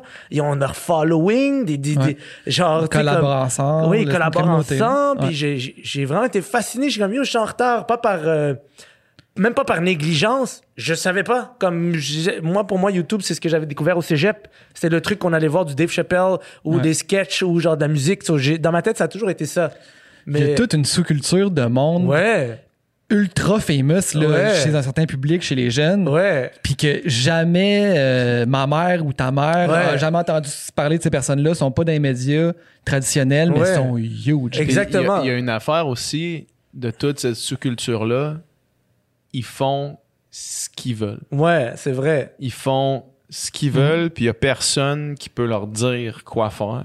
Ouais, Puis ça, c'est hot quand même. c'est très hot. C'est très très hot. Jusqu'à ce que il y en a un ou une ou tu sais comme qui veut commencer à faire de l'argent, mais comme du du vrai. Ça, c'est Ouais. pas, c'est pas- Hmm. du vrai Il y en argent. a qui font du vrai argent. là. Je sais qu'il y en a qui font du vrai argent, mais ce que je veux dire, c'est que si tu veux faire du vrai argent, tu es obligé de commencer à regarder les modèles. Ouais. Tu comprends? Ouais. Puis ça revient toujours au même problème, c'est que quand tu veux réussir, puis tu veux à tout prix réussir, tu te mets toujours à imiter ceux ou à emprunter des codes de ceux qui réussissent. Mhm. Puis dans ce chemin-là, tu oublies tout le temps que le plus important, c'est que tu sois heureux quand tu te couches le soir. Ouais. Tu as l'impression que tu es en synchronicité avec tes valeurs. Puis ça, il y a personne qui nous l'enseigne. Ouais. Jamais, tu sais. C'est- Ce que tu viens de dire, là, être en synchronicité avec ses valeurs pour être heureux, Hmm. je pense que ça résume le truc. Là, tu sais. Ouais. Vraiment. tu sais. Puis justement, si tu penses que la célébrité, c'est la chose qui va te faire aller mieux, Non. tu te trompes. tu risques de, de sombrer dans une profonde dépression. Si t'as des bobos, si t'as des bobos, si t'es pas bien, si t'as quoi que Ouais. ce soit, c'est pas le fait d'être connu et même riche qui va les régler. Là. Ouais. Encore là, même des fois, ils vont être pires. Là, fait que, Mais le- le- le- pour faire l'avocat du diable avec, Ouais. avec tout ce- cet argumentaire-là, Hmm. je suis d'accord avec ce que vous dites. Tu sais, euh, d'être euh, en, en synchronicité avec ses valeurs, parce que c'est vraiment un excellent terme. Mhm. Euh, c'est sûr que c'est ça qui est optimal, mais j'ai l'impression que c'est facile à dire, Mais pas facile à faire. mais vraiment difficile à faire. Quand, Mm. mettons, moi, je m'imagine, là, je veux être, je veux être heureux, OK? Mhm. Fait que là, je commence, je, je pars une chaîne YouTube où est-ce que je fais 100% ce qui me tente. Mhm. Combien de temps je peux le faire sans faire une scène? Combien de temps je peux le faire sans... Mm. Combien de temps je peux continuer de même? Faut, faut gagner notre vie. Ouais. Il y a personne qui va venir... Là, en ce moment, euh, tu, tu peux le faire parce que Ouais, tu mais- te fais donner une PCU à, à chaque mois, mais, Ouais, ouais. mais comment tu, comment Mais tu si t'aimes pas ça, je veux dire, si, si t'es obligé de faire, faire autre chose, trouve quelque chose que t'aimes. Non, mais mettons que c'est ça que je veux faire, c'est ça que j'aime faire. Ouais, mais là, on rentre dans l'affaire C'est pas de. parce que t'aimes faire que tu vas être capable de le monétiser puis de gagner ta vie avec ça. Tu sais, fait, que- fait là, à un moment donné, c'est quoi? C'est, admettons que ton plan A, c'est d'être YouTuber, puis que ton plan B, tu sais, on dit souvent, si t'as un plan B, c'est que t'as pas de plan A. Ouais, Mais ouais. de dire ça, c'est- Mais c'est pas ça vrai. jouer un moi, peu moi, encore, là, tu moi quand j'ai commencé à faire de l'humour, mon plan A, c'était pas de devenir connu. Je vous le jure. Là. C'était mon... ah, mais je, je te parle même pas de devenir connu, je te Ouais. parle juste de, de réussir à gagner ta vie de ta passion. Moi, c'était mon plan A, c'était de gagner tough, ma vie avec la passion. Mais, mais, mais je comprends ce que tu dis là. Je suis, mais je suis même d'accord avec toi. Mais j'ai l'impression que j'ai l'impression que c'est euh, clairement on, on vient de milieux tout à fait différents. Ouais. mais j'ai l'impression que en ce moment c'est le genre de choses c'est extrêmement privilégié de pouvoir dire. Hmm. Tu sais, toi, t'as pas eu un privilège euh, euh, comme, comme le mien de, de naître dans une famille nantie, etc., Ouais. etc. Mais t'es quand même privilégié d'avoir un talent extraordinaire. Puis ça, je pense que personne va le nier. Ça, je pense que ça m'a pris. Ça me prend. Je, je suis encore en train de pas comprendre que j'ai des affaires qui sont faciles pour moi, qui sont Ben, plus tough c'est pour ça, d'autres. j'ai de la difficulté. Je te le garantis. Tu sais, on, Ok. on le sait, on le voit, là, tu sais, on t'entend parler, on sait que tu as ce talent-là. Genre, t'es arrivé ici, t'es assis, puis, puis tu parles, puis c'est juste drôle. J'ai envie de rire parce que tu parles. puis- mais c'est vraiment pas tout le monde qui a le privilège d'avoir un talent Ça, aiguisé ouais. dans quelque chose, Hmm. puis d'avoir la réelle capacité de vivre de sa passion. Hmm. Puis je pense qu'il y a beaucoup de monde qui doivent arriver à un moment où est-ce qu'ils doivent Combiner un petit peu. euh, un petit peu combiner ou peut-être settle Ouais. pour quelque chose qui les fait pas trop chier.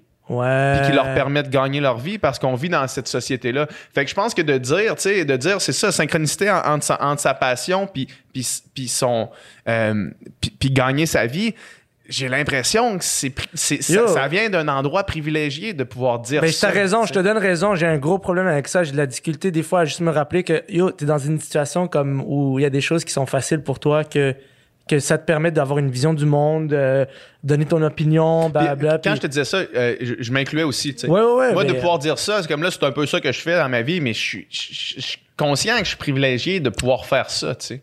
Ouais.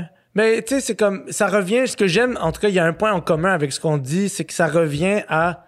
Il faut trouver une manière de, de, de laisser ta véritable identité euh, naître ou exister à un moment ou à un autre. Là, tu sais, dans le- parce que tout va être compliqué. Même, même si tu as tout le talent du monde, puis même si tu as tous les privilèges du monde, il n'y en a pas un ou une pour qui euh, faire ce que tu as à faire, puis faire ce qui résonne en toi, comme c'est pas facile pour personne. c'est ça. Je, je pense aussi que le genre de choses qu'on dit en ce moment euh, viennent, vient d'un, de, de trois personnes qui ont des aspirations euh, at large Mm. artistiques. Hmm. J'ai pas l'impression que le bonheur, c'est, ça pour tout le monde. Hmm. Tu sais, faut pas oublier non plus que souvent, il y a du monde que euh, leur passion, c'est d'avoir euh, une maison, une famille, puis que ça, c'est leur Ben oui. passion. J'adore ça. Puis que, puis que ce qui leur permet de vivre de leur passion, c'est de travailler, par exemple, Ça, j'adore. 40 heures dans une place qui n'est pas nécessairement une passion, mais qui, qui amène vers la passion. Mais parlons-en de ça. ça. Parlons-en, parce que c'est un fléau de société en même temps. Ce que tu viens de, ce que, ce que tu viens de nommer, c'est soit la plus belle option que tu as, ou vraiment un fléau où tu as l'impression que tout le monde haït ce qu'il fait. Tu sais, comme il y a tellement de plus en plus de gens que ils, ils te parlent de ce qu'ils font, puis ils, détestent ça. Puis ça me ramène à yo, t'es- tu viens une fois sur terre, comme, comme tu vas vraiment juste passer ta vie à, je sais pas. Mais tu sais, c'est qu'on on, fait pas uniquement que travailler, tu sais, puis il y a des gens qui sont prêts à faire, je pense, le sacrifice, entre guillemets, de faire quelque chose qui, qui aiment correct, mais ce qu'ils aiment vraiment, c'est euh, ce qu'ils font le soir, le- leur hobby ou justement leur famille, tu sais, puis la réalisation personnelle vient pas euh, dans le travail, nécessairement non, dans non, le non, travail. tout à là. fait, exact. Tu sais, puis, puis être en synchronicité avec ses valeurs, ça peut être dans n'importe quelle sphère. Tu sais, mettons, justement, si toi, ce qui est important pour toi, c'est la famille, passer du temps avec tes proches, puis, tu sais, euh, t'investir là-dedans, fais ça, tu sais. Ouais. Fais ça, puis peu importe, peu importe c'est quoi, c'est juste de, de- de le trouver, puis c'est pas nécessaire- ce sera pas nécessairement dans le travail. Tu sais, euh, juste dans ce, dans ce que tu viens de dire, tu sais, mettons, mettons quelqu'un qui tripe vraiment sur le triathlon. là, tu sais, Mm. il, veut faire du triathlon absolument. là, Mm. tu sais, Puis que ça- ça- c'est sa passion numéro un, c'est le triathlon. là. Mhm. Les chances qu'il soit un triathlète professionnel sont extrêmement faibles. tu sais. fait que là, comment je fais pour faire du triathlon le plus souvent possible? Ben, je fais un job qui me permet d'arrêter à 5 heures puis d'aller faire du triathlon. Ouais, ouais, ouais. Là, tu- là, tu vis le Puis plus là, proche possible de ta journée à parler du triathlon. Triathlon, yo, mon premier producteur en humour, il était obsédé par le triathlon. Il ne faisait que me parler de ça. J'étais comme, bro, j'ai 24 ans, comme je sors mon premier show et j'ai peur. Pourquoi tu me parles de triathlon? comme, qu'est-ce qui se passe là? Mais il était vraiment obsédé. Ah, c'est sûr, c'est sûr. Puis je pense que là, ça il- prend tellement de temps dans ta vie que c'est Je la pense qu'il s'est investi, tu- là. Ah ouais. Ah, c'est ça, exact. Mais je comprends ce que tu veux dire, je comprends. Mais tu sais, comme aussi quand je parle, mettons, comme là, on est dans. euh, tantôt, je me sentais plus dans une conversation, mais là, j'ai comme pris conscience qu'il y a des gens qui écoutent, là, tu sais, il y a des gens Ouais. qui. Peut-être qu'on est dans un bout de la conversation, il y a des gens qui. La majorité des gens se cherchent. Tout à fait. Ouais. Puis même moi, comme j'ai l'air de savoir de quoi je parle, mais il y a un il y a un pan de ma vie où je me cherche encore beaucoup beaucoup. Puis je pense à ces gens-là qui sont comme qui font des affaires qui qui aiment pas mais c'est dur de faire ces décisions-là, c'est dur de faire et en fait tout vient avec un sacrifice.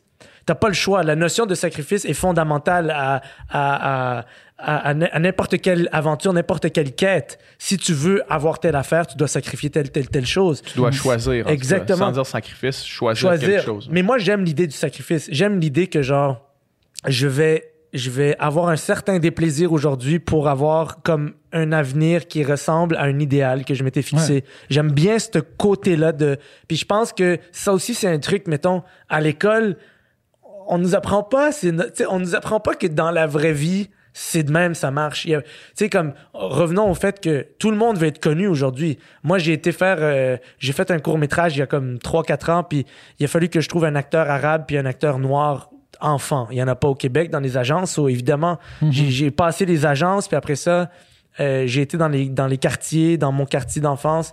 J'ai passé des auditions. J'ai passé en audition 150 noirs et arabes de 10 ans, OK? Puis comme tous me disaient avec des étoiles dans les yeux que parce que je leur faisais tout à peu près la même audition, avec des étoiles dans les yeux que leur rêve c'était de devenir connu.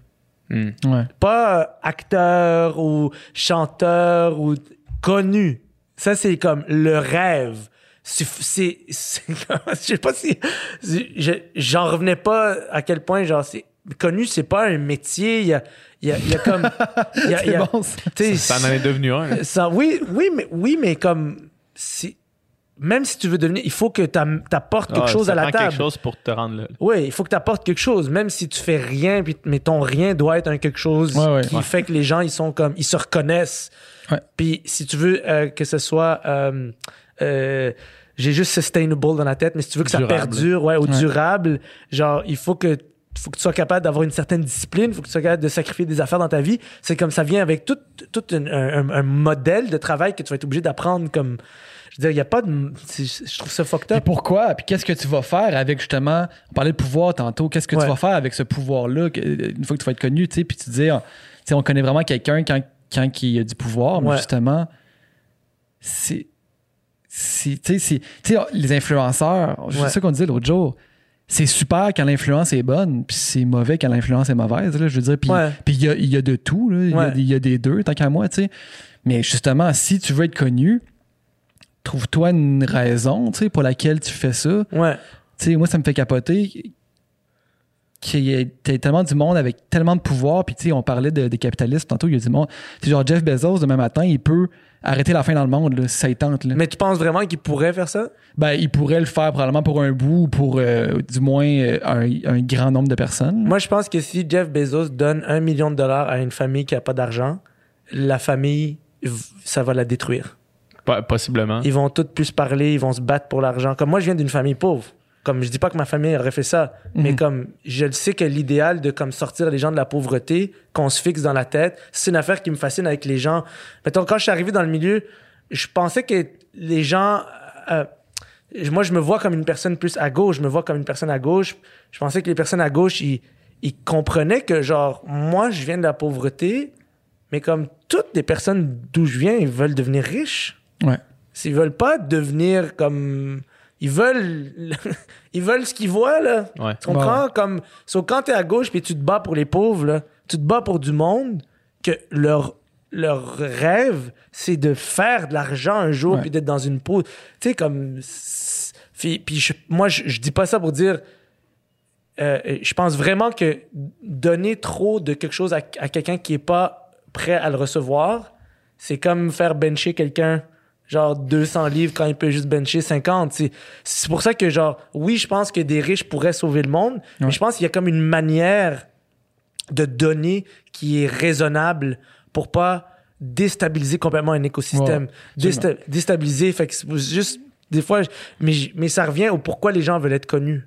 Mhm. Parce que les gens veulent les, la belle voiture, ils veulent le luxe, ils veulent le resto, ils veulent ils veulent sentir que genre ils ont des prétendants, des prétendantes. Euh, c'est comme le rêve.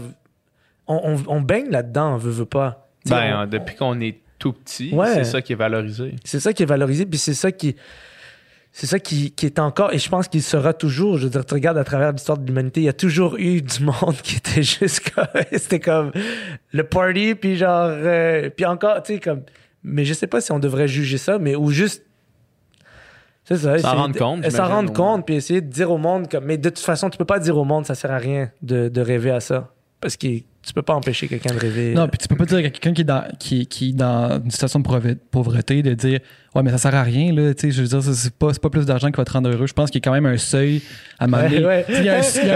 mais j'ai du pain blanc pour Genre, les trois repas de la journée. J'ai littéralement faim. Peut-être que ça m'aiderait un tout petit peu. C'est ça. Je pense qu'il y a un seuil à m'amener justement, tu sais, qu'il y a comme une, une base, puis à m'amener peut-être qu'il est entre tu sais, entre faire euh, 200 000 ou 800 000, là, tu sais, je pense qu'à Ouais. 200 000, tu peux être, tu peux être bien, là, très bien. là. Ouais, même, ouais, à 100 000, ouais, ouais. même à 50 000. là. Ouais, mais je- Très, très bien. Je suis, je suis totalement d'accord, là, mais tu sais, je veux dire, c'est comme. Il, il vient un point où tu réalises que ce qui. Tu sais, comme les gens, ce qui les fait avancer, c'est. C'est leurs objectifs. Puis, Ouais. tu sais, t'as mets où la limite, tu sais, de justement comme. On est. Moi, je suis fasciné par. On est tous tellement différents. On est ouais. tellement différents. Comme, on a des choses en commun, mais on est tellement fucking différents. Juste ce matin, j'ai comme, j'étais en auto, puis il y avait quelqu'un, il était habillé d'une manière que je sais pas que je trouvais ça laid, je sais juste comme, je m'habillerais jamais comme ça. J'aurais jamais pensé. Jamais j'aurais choisi m'habiller comme ce vêtement-là pour sortir de chez nous. Mais comme peut-être lui il pense la même chose que moi, mais je suis comme, on est tellement différents. On a le même miroir à la maison. Ouais. Toi, moi j'aurais fait jamais je sors de même, puis toi t'as fait comme fuck it, je vais au IGA comme ça. C'est Ouais. genre habillé avec camisole weird, mais en tout cas, avec des espèces de. C'est tellement euh, genre un moment de réalisation là, de faire. Asti qu'on n'est pas pareil. Hey, on est tellement différents. C'est fou, hein? Non, mais on dirait qu'on oublie cette affaire-là. Ouais. On dit- moi, ça moi, en fait, toute ma vie, je dis oublie, en fait, la majorité de ma vie, j'ai vécu en pensant que tout le monde était à peu près pareil. Mm. Comme on voyait tout le monde à peu près pareil. C'est pour ça que quand quelqu'un disait quelque chose que je, je comprenais pas, j'étais comme, ben voyons, qu'est-ce qu'il qu'est-ce qu'il a? Qu'est-ce qu'il a mangé ce matin, lui? Jusqu'à, en vieillissant, tu réalises, non, non, non. Comme il y a vraiment du monde, on est, on est différents, là. Comme il y a rien. On, on respire, on va aux toilettes, on mange, puis comme on aime notre famille, c'est ce qu'on a en commun. Et tout le reste, rien à voir. Moi, j'ai eu un.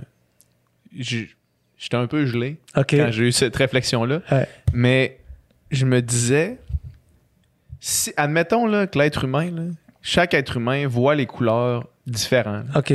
On pourrait jamais le savoir. Ben ouais, c'est Parce que depuis qu'on est tout petit, tu sais, quand la, la professeure montre un carton bleu, puis elle dit ça, c'est bleu. Ouais, ouais, ouais, ouais. Mais bleu, là, peut-être que pour vous autres, bleu, C'est mon rouge. Jusqu'à ce que quelqu'un fasse un accident de voiture, puis que là, on lui dise Qu'est-ce qui s'est passé? Comme, ben, c'était vert. Mais non, mais vert, ça va être la même chose. OK, OK, Parce que peut-être que, peut-être que ton vert, ah, ah, je comprends rouge, ce que tu Oh, yo, t'es dans un glitch, là. Là, t'es Ah non, dans je une affaire déjà. Puis une fois que j'ai réalisé, je me suis dit, Hey, dans le fond, ça se peut. Ah ouais, Il ben n'y a aucun ouais. moyen de le Il n'y a savoir. aucun moyen qu'on pourrait le savoir. Puis tu sais, tout, tout ce qui est, qu'est-ce qui est beau, qu'est-ce qui est laid, c'est des constructions sociales. là. Ouais. Tu sais, fait que, mettons, euh, moi, ce combo de couleurs-là est beau. Mais c'est construit socialement. Fait que peut-être que pour vous autres, le combo de couleurs est complètement différent, mais qui est beau aussi. Il y a une portion, je pense, de construit social, mais il y a, il y a aussi une portion de l'être humain est obsédé par la beauté. Mhm. C'est- tu le vois, comme juste dans Non, les- mais, non mais, mais- mais parce que la beauté est tellement toi, tu- subjective moi- moi- moi, je- selon les époques, selon les, le temps. Oui, mais oui, subjectif jusqu'à un certain point. Jusqu'à un certain point, comme il y a des, tu comme il y a des gens, ils sont définitivement plus beaux que d'autres. Comme moi, je, je, comme je, je Je dis pense pas, que c'est selon nos standards en ce moment? Hmm, je pense que ultimement, ultimement, on, peut- on, on peut trouver quelqu'un de mille fois plus magnifique que quelqu'un qu'une autre personne que tout le monde va dire ah c'est elle la belle personne. Ça, je pense que 100%. Mais d'un point de vue, mettons objectif, je trouve que j'ai un bit en ce moment que je travaille sur scène où je dis je- je- moi j'étais fucking laid quand j'étais petit. Tu sais, aujourd'hui je trouve que je, je me donne un, comme un espèce de 7 sur 10 là. Je, je trouve ça passe, OK, ma face, mais comme quand j'étais petit, une petite face de morveux là. Genre avec, mes dents croches, puis je me, des fois je me faisais battre juste comme t'es fucking laid. Puis là je me faisais, là j'étais comme j'ai un bit où je dis au monde arrêtez de dire aux enfants on est tous beaux égaux. Comme non, il y a des gens il faut qu'ils fa- fassent du karaté. Comme moi mon père m'a inscrit au karaté. Je- parce que je revenais toujours en pleurant, j'ai comme yo, il y a un gars qui m'a tapé à l'école, il est comme OK, il faut qu'on t'inscrive au karaté, il faut que tu On peut apprennes. rien faire pour ta On face, peut mais rien on faire pour ta t'aider pour te face. défendre. Exactement. Exactement, tu sais, c'est juste de ce point de vue-là, je pense qu'il y a comme il y a vraiment il y a- il- on- le monde est injuste, le monde est fondamentalement injuste dans le sens que comme j'ai pas un gros cul, tu comprends? J'ai un cul microscopique, comme j'aurais adoré avoir un esti de beau cul, là, tu sais. C'est genre juste un beau cul. Mais j'ai pas ça. Comme, je peux faire tous les squats que je Ouais, veux. ouais. J'ai encore un esti de cul de marathonien, là, tu sais. Genre, juste une, une petite... Et puis, j'aime, j'aime mon cul, là. Je dis pas qu'il est pas beau. Mais je fais juste dire, comme, des fois, tu regardes ton corps, tu regardes ta face, tu regardes tes aptitudes, tu regardes ton talent, ta beauté, puis tu dis, OK, genre, je suis mieux de dealer avec ce que j'ai parce que il y a des gens, ils sont plus beaux que moi, puis moi, j'accepte cette réalité-là. Mais ça, c'est au, 100%. ça, c'est au sein d'une société qui a certains standards, là, tu sais. Ouais. Mettons ton cul. Ouais. mettons- J'aime qu'on va parler de mon non, cul. mais mettons, mettons les culs, là. Si on était en Asie, t'aurais un sacré cul, tu sais. Tu comprends? C'est sociétaire, les culs, là. Là, tout le monde va m'écrire, il est beau ton cul. C'est toujours ça que les gens Là, Si vous, si vous trouvez le cul d'Adib beau, écrivez ça en commentaire. Non, mais Qu'est-ce que je raconte? mettons qu'on parle, mettons qu'on parle de cul, là. Mettons que, quand que- moi, quand j'étais au secondaire, là, Ouais, ouais, ouais. Quand Même j'étais- ça a quand j'étais changé ado- dans notre lifetime, là. moi, je tripais sur les petits culs. OK, Les OK. filles avec les petits culs, là, euh, on appelait ça les culs racing. ok? OK, OK, wow. C'était ça. Nous autres, c'était ça. C'était genre, hey, la fille, elle a un beau petit cul, tu sais. fallait que- Puis là, tu vois, Euh, aujourd'hui, c'est comme l'obsession inverse. C'est l'obsession. Appelons pas ça une obsession. obsession C'est est un la grand mot. maladie mentale. La maladie. mes standards puis mes goûts par rapport à ça ont changé. Ouais. Probablement parce que dans l'imagerie qui nous est euh, véhiculée, Parce que Nicki Minaj est arrivé. parce Ah que ouais, Nicki ah Minaj ouais, est ouais, arrivé, ok. puis Kim Kardashian est arrivé, OK. puis que les, les Insta Babe là, et, Mm. et compagnie, ou est-ce que c'était plus de tout d'un coup, c'est plus des, des, Des courbes. des courbes, là, tu sais, qui. Puis là, Chris, puis là, mes goûts ont, évolué. Fait que, tu sais, mais c'est vraiment une affaire de, de, de société, puis de d'air du temps, puis qu'est-ce qui est valorisé, puis qu'est-ce qui est considéré comme beau. Assurément, ce à quoi on est exposé va jouer sur qu'est-ce qu'on va trouver. euh, ouais. Mais après ça, je pense qu'il y a quand même Un beau universel. un beau La universel. chapelle Sistine, mettons. Là. Tout- Ouais. qu'on- que même en Ouais. ce moment, on rentre dedans. Je l'ai jamais fait, là, mais qu'apparemment, on rentre dedans, puis que le même sentiment de, De beauté. de beauté Ou- complète Ouais. est le même que ceux qui rentraient quand ça a été fait. OK, OK. à, moins, à moins que. À moins que ce soit parce en qu'on s'en a fait quel- parler. mais quelqu'un à trop. pourrait trouver laid ce que ça représente. Tu sais? Hmm.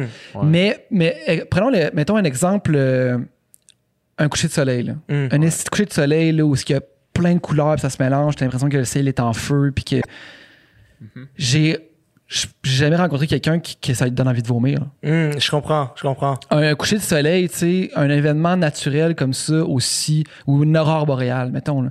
qui, qui va faire, hey, moi les aurores boréales, là, ça, ça me donne de l'urticaire, je trouve ça dégueulasse. Hmm. On dirait qu'il y, a- il y a certaines choses comme ça, Mais tu sais, en, en qui- même que la temps- beauté est dans l'objet, là, et pas juste dans l'œil de celui Mais qui ça, c'est parce que, je veux dire, de- mettons, mettons qu'on prend, en parlant de ces exemples-là, une rose, tu sais. Une rose, c'est beau. Il y a personne qui voit une rose qui fait que ça me donne envie de chier de voir ça, tu sais. Mais aussi, depuis qu'on depuis que, que l'être humain a commencé à mettre sur papier quelque chose, ça a été belle comme une rose. Hmm. Des couchers de soleil, combien de fois, man, des couchers de soleil, c'est représenté comme étant le, le summum du beau Hmm. dans la- l'art, dans ce que tu vois, dans la littérature ou dans les films. Hmm. Tu sais, même chose avec des aurores boréales. Les aurores boréales, toujours, à chaque fois que ça a été représenté, c'est un cliché qui s'accumule, qui s'accumule, Ouais, qui s'accumule. quand, quand tu le vis, là, t'sais, quand, quand, quand tu es présent, tu es témoin de ça, est-ce que, Pour moi, c'est. Ben, je veux dire, que tu trouves ça beau parce que tu t'es fait convaincre que c'était beau? Hmm. ben, peut-être parce que tu t'es fait convaincre de la rareté, de la pureté, de la beauté de ça, tu sais. Je pense qu'il y a quelque chose qui résonne fort en nous quand on, on est témoin de la beauté.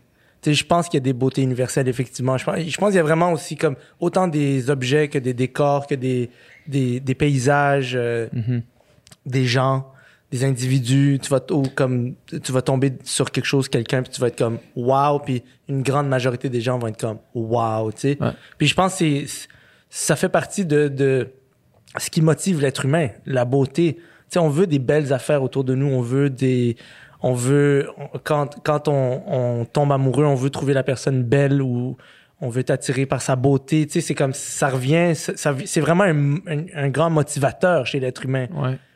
Puis, tu sais, euh, je pose des questions, mais, mais parce que je réfléchis à voix haute, là, mais possiblement que, que c'est vrai. Tu sais, pourquoi est-ce que tu arrives dans, dans un endroit comme, mettons, un, un- champ euh, bucolique, là, Mhm. puis que là, t'es apaisé, tu sais, Mhm, puis que là, t'es juste bien. Hmm. Possiblement que ça a un lien avec ça. Absolument, absolument. Puis je suis sûr qu'il y a des niveaux de notre, de notre, notre champ de perception qui réagit avec la beauté d'une manière très. euh, euh, tu peux pas mettre le doigt dessus, c'est comme très métaphysique, là, mais, mais ça semble être très, très présent à travers l'histoire de l'humanité, comme le- la recherche du beau, puis faire quelque chose de beau, puis...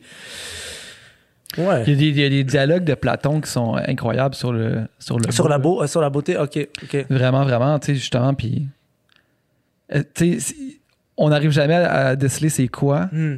mais par le dialogue, est-ce que c'est ça? Hmm, non, c'est pas ça. Mm. Non, c'est pas ça. Fait que là, ça réduit la zone jusqu'à ce qu'on aille presque le doigt dessus. Mm. Mais finalement, on, on l'a jamais. Là. Mais c'est vraiment... euh, sais, puis, puis, mettons, chez Platon, puis là, j'ai, l'air- je sonne comme un expert en philo. Non, pas pas pantoute, tout. là. Genre, j'ai fait ma philo au cégep comme tout le monde. c'est... euh, tu sais, une des sources de la philosophie, là, tu sais, c'est, c'est la beauté. Là, Ouais. lui, C'était l'étonnement puis la beauté. C'était comme à la source de, de, de tout, là, de, de la réflexion. Mais parce que la vie, autant c'est souffrant, c'est fucked up, c'est beau. Comme quand tu Ouais. prends le temps de t'arrêter et regarder les choses telles qu'elles sont, puis c'est il y a- la beauté prend plusieurs formes, puis c'est on est c'est- comme si on avait réservé ce, ce genre de conversation-là à la poésie ou justement à la philosophie, mais comme juste quelqu'un qui s'arrête là puis qui regarde autour de lui, puis le monde c'est fucking c'est fucked up, c'est beau là. Il y a beaucoup de laideur, mais c'est beau. c'est une des choses qui nous rejoint tous. Ouais. Tu sais, euh, mettons quelqu'un qui. Tu parles justement à un philosophe euh, qui a fait des post-doctorats en philo ou quelqu'un qui a une job euh, bien normal, qui s'exprime pas plus qu'il faut. Mhm. Quand ils vont être mis face à quelque chose de beau, les deux vont avoir la, le même- la même sensation. Ouais. Ils seront pas capables de l'exprimer de la même façon, Ouais. mais ils vont ressentir la même chose. Mais ils trouveront pas toutes les mêmes choses belles, par exemple. Mettons, si on reprend l'exemple du coucher de soleil, les deux vont être devant Ouais. un coucher de soleil. Ça, probablement. Puis ils ouais. vont faire. Ils vont avoir le même feeling. Mais la Mm. beauté en art, par exemple, est tellement subjective. Là. Ouais. Ouais, ça, Puis c'est juste, vrai. tu fais, tu sais, si tu fais l'histoire de l'art, on dirait que c'est l'histoire du plus euh, représentatif. Tu sais, justement, la chapelle Sixtine, là, tu sais, c'est de peindre, tu sais, vraiment les choses, mais tu sais, d'une manière euh, Réaliste. très réaliste, là, tu sais, même si c'est des anges et compagnie, tu sais. Puis ça, c'était comme le summum du beau, tu sais. Mhm. Puis plus l'histoire avance, plus tu vois, OK, ben là, les formes sont déformées. Là, Mm. si. Ouais, mais ça, c'est beau parce qu'en. en- Tu sais, chez ces artistes-là, ils vont dire, ben, tu sais, ben, ça, c'est plus proche de, du vrai, de, de l'intériorité. Tu sais, moi, Ouais. quand ça, c'est une représentation pas du monde extérieur que, que, Ouais. que j'observe, mais de mon monde intérieur. intérieur. Donc, il faut plus croire vrai. à ces choses-là. Il faut croire à ces choses-là. Puis, tu sais, puis, puis plus tu avances justement dans l'histoire, tu passes du plus figuratif au plus abstrait, tu sais. Ouais. Puis à un certain, un certain, puis soit en musique ou que ce soit en, en art visuel ou en quoi que ce soit, c'est, t'arrives à un point où est-ce que c'est carré blanc sur fond blanc, là, tu sais, qui, Ouais. est une, qui, qui- qui est une toile blanche, là. Moi, c'est ma mère qui m'a fait réaliser que, que euh, les, on avait un, un monde intérieur qui était à la recherche de, de comprendre la beauté et comprendre la sensation de la beauté à travers une, une, une œuvre abstraite. Tu sais, comme ma mère, c'est pas une, c'est pas une femme qui va dans les musées. Euh, je- de ce que je sais, elle a jamais Mhm. été au musée avec nous. Elle a jamais. Euh, c'est pas nécessairement quelqu'un qui va jamais acheter une toile à la maison ou, ou, tu sais. euh, puis à un moment donné, je- elle est tombée sur une, une toile d'une œuvre abstraite puis elle est restée devant puis elle essayait de la comprendre puis d'exprimer comment elle se sentait. Puis j'étais comme Ça l'a touché, là, ouais, ça l'a touché puis elle à l'intérieur, elle voyait des affaires puis elle voulait comme l'exprimer puis j'étais comme yo ma mère c'est pas une personne qui va au musée puis check elle fait face à une toile puis naturellement instinctivement la beauté que ça représente pour elle ça évoque quelque chose en elle Ouais. So, c'est c'est ça aussi le- je pense que c'est ça aussi qui rend la beauté fucked up c'est que ça oui il y a des formes de beauté universelles il y a aussi des formes de beauté qui évoquent quelque chose à l'intérieur de toi et ça ça ça te connecte à, à l'objet ou à la personne d'une manière assez puissante sais euh, c'est fou ouais c'est assez tu sais je suis allé au musée il y a comme euh, il y a comme un an, je sais pas, j'étais quel musée. J'adore chaque fois que je vais dans une ville, je, je check un musée, puis je vais au musée. Puis genre, je suis allé dans un musée, je me rappelle plus c'est qui l'artiste, je l'ai noté, mais c'était juste plein de panneaux, des couleurs différentes, mais des estis de gros panneaux, là, des espèces de, j'ai envie de dire genre 20 pieds de haut, ok? Hmm. Ça se situe, ouais. Des énormes panneaux. Des énormes panneaux. C'est vraiment, ouais, c'était vraiment. c'est- 20 pieds, c'est beaucoup? C'est Ben, quand, même. quand même assez, ouais, comme c'est à peu près comme le plafond ici. Ok, parfait. Bon, ben c'était à peu près ça. Non, ça, c'est moins que 20 pieds. Ça, c'est genre 10 pieds. Ça, c'est 10 pieds. Mais genre, c'est probablement du mur à l'autre mur. OK, ben alors je dirais Je sais comme pas. 15 pieds, OK? 15 pieds de haut, puis chaque panneau avait comme une couleur différente. Puis je te jure, je sais pas qu'est-ce qui s'est passé. Je, j'avais l'impression d'être high. J'avais l'impression, je regardais comme, je passais d'une couleur à l'autre, puis je comprenais pas. Genre, je suis resté là genre 30 minutes. Puis Mhm. à ce jour, à chaque fois que je repense à toutes ces couleurs-là, je, suis comme- je sais pas qu'est-ce qu'il a fait. Mais tu sais, c'est sûr que lui, l'artiste qui a fait ça, là, chaque étape de, de, de cette œuvre abstraite, il a dû tellement attendre qu'il sente que c'est la perfection pour lui, qu'il sente que c'est exactement ça qu'il fallait. Je crois pas qu'il est juste arrivé et il a mis du rose sur un panneau. Je pense qu'il a comme il a travaillé son rose jusqu'à ce que la couleur pour lui ça, Ouais. ça fasse résonner quelque chose en lui puis ça donne esti, que ça a résonné chez moi? Moi, je suis resté regarder Mhm. ces panneaux-là. Puis j'étais le genre de gars avant qui était comme hein, tu mets de l'art abstrait, Je tu comprends pas l'art, euh, puis ouais, ça. puis maintenant, je suis comme, oublie ça, mais l'art abstrait, je la regarde plus que l'art pictural parce que je- parce que ça parle à tout un monde intérieur qu'on a avec lequel on n'est pas trop en contact, euh, dans, le- dans le monde, Ouais. la vie de tous les jours. Ouais. Deux choses. Premièrement, c'est clairement plus que 10 pieds. Ouais, Ouais. c'est ça. C'est genre 16, là. 15-16. là. Ouais. Ouais, ouais, ouais, ok, Puis, deuxièmement, euh, ça- je suis en train de lire euh, La femme qui fuit de Anaïs Barbeau-Lavalette. C'est vraiment un excellent euh, roman. Puis elle raconte l'histoire de, de sa, de sa grand-mère maternelle qui, elle, était, était- faisait partie du mouvement euh, automatiste là, dans les années euh, 40-50 là, tu sais, de- d'artistes qui... euh, tu sais, euh, elle, c'était euh, Marcel Barbeau qui était peintre, son, son mari. Puis, euh, puis en tout cas, puis c'était vraiment la pulsion. C'était comme, on se pose pas de questions. Justement, que tu disais le rose, là, c'est- c'est comme, on, met, on garoche tout sa toile par Mm. instinct. Puis ça, c'est le- le- le- la chose qui est la plus vraie. Parce que, parce que c'est, venu d'un- d'une pulsion intérieure automatique, tu sais. Mm. Puis il y a un passage dans, dans- dans le livre, justement, trouvé ça fort. Justement, tu sais, elle, euh, son mari part travailler, puis il y a une toile qui est vierge qui, euh, qui traîne, tu sais. Puis là, tu sais, les autres sont full, justement, sont full dans ce dans courant-là d'automatisme. Puis là, elle dit, Chris, j'ai juste le goût de peindre un oiseau, tu sais, un bel oiseau. Fait que là, elle se met à peindre son oiseau. Puis elle est contente, puis elle est fière, puis elle le trouve beau, tu sais. Hmm. Puis là, l'autre, il rentre, puis il fait genre, ah, tellement codé, genre, tellement. euh, J'ai vécu la même chose. Ah ouais, hein? Ouais, je te jure. Puis finalement, il peint par-dessus parce qu'il trouve que l'oiseau, tu sais, c'est ben trop. euh, Wow. C'est déjà vu, c'est déjà fait, tu sais.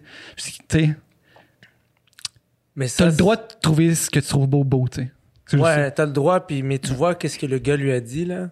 Qu'est-ce Ouais. que t'as qu'est-ce que t'as vécu comme ça? Moi, j'ai vécu une affaire, euh, genre, il y a comme, je sais pas ce qui m'a pris il y a cinq ans, genre, j'ai commencé à peindre. Mhm. Puis, euh, je peignais des toiles abstraites. Je sais pas ce que j'avais, ben, c'est comme, dès que je me mettais à peindre, je partais, là. Je Mhm. partais tellement loin, comme un truc que, qu'aucune autre forme d'art m'a fait vivre, là. Tu sais, que je- moi, moi ce que, mon, mon vrai, vrai high, mon vrai fixe artistique, c'est écrire parce que, genre, je pars dans des flows, puis genre, j'oublie que j'existe pendant, Ouais. genre, comme une heure ou deux, puis là, je reviens sur Terre. puis je- mes peindre, c'est encore plus deep que ça, puis j'en ai, j'ai peint une toile, puis là, j'ai un ami qui est venu chez nous. Non, c'est même pas ça qui s'est passé. J'ai peint une toile, puis je la trouvais tellement laide.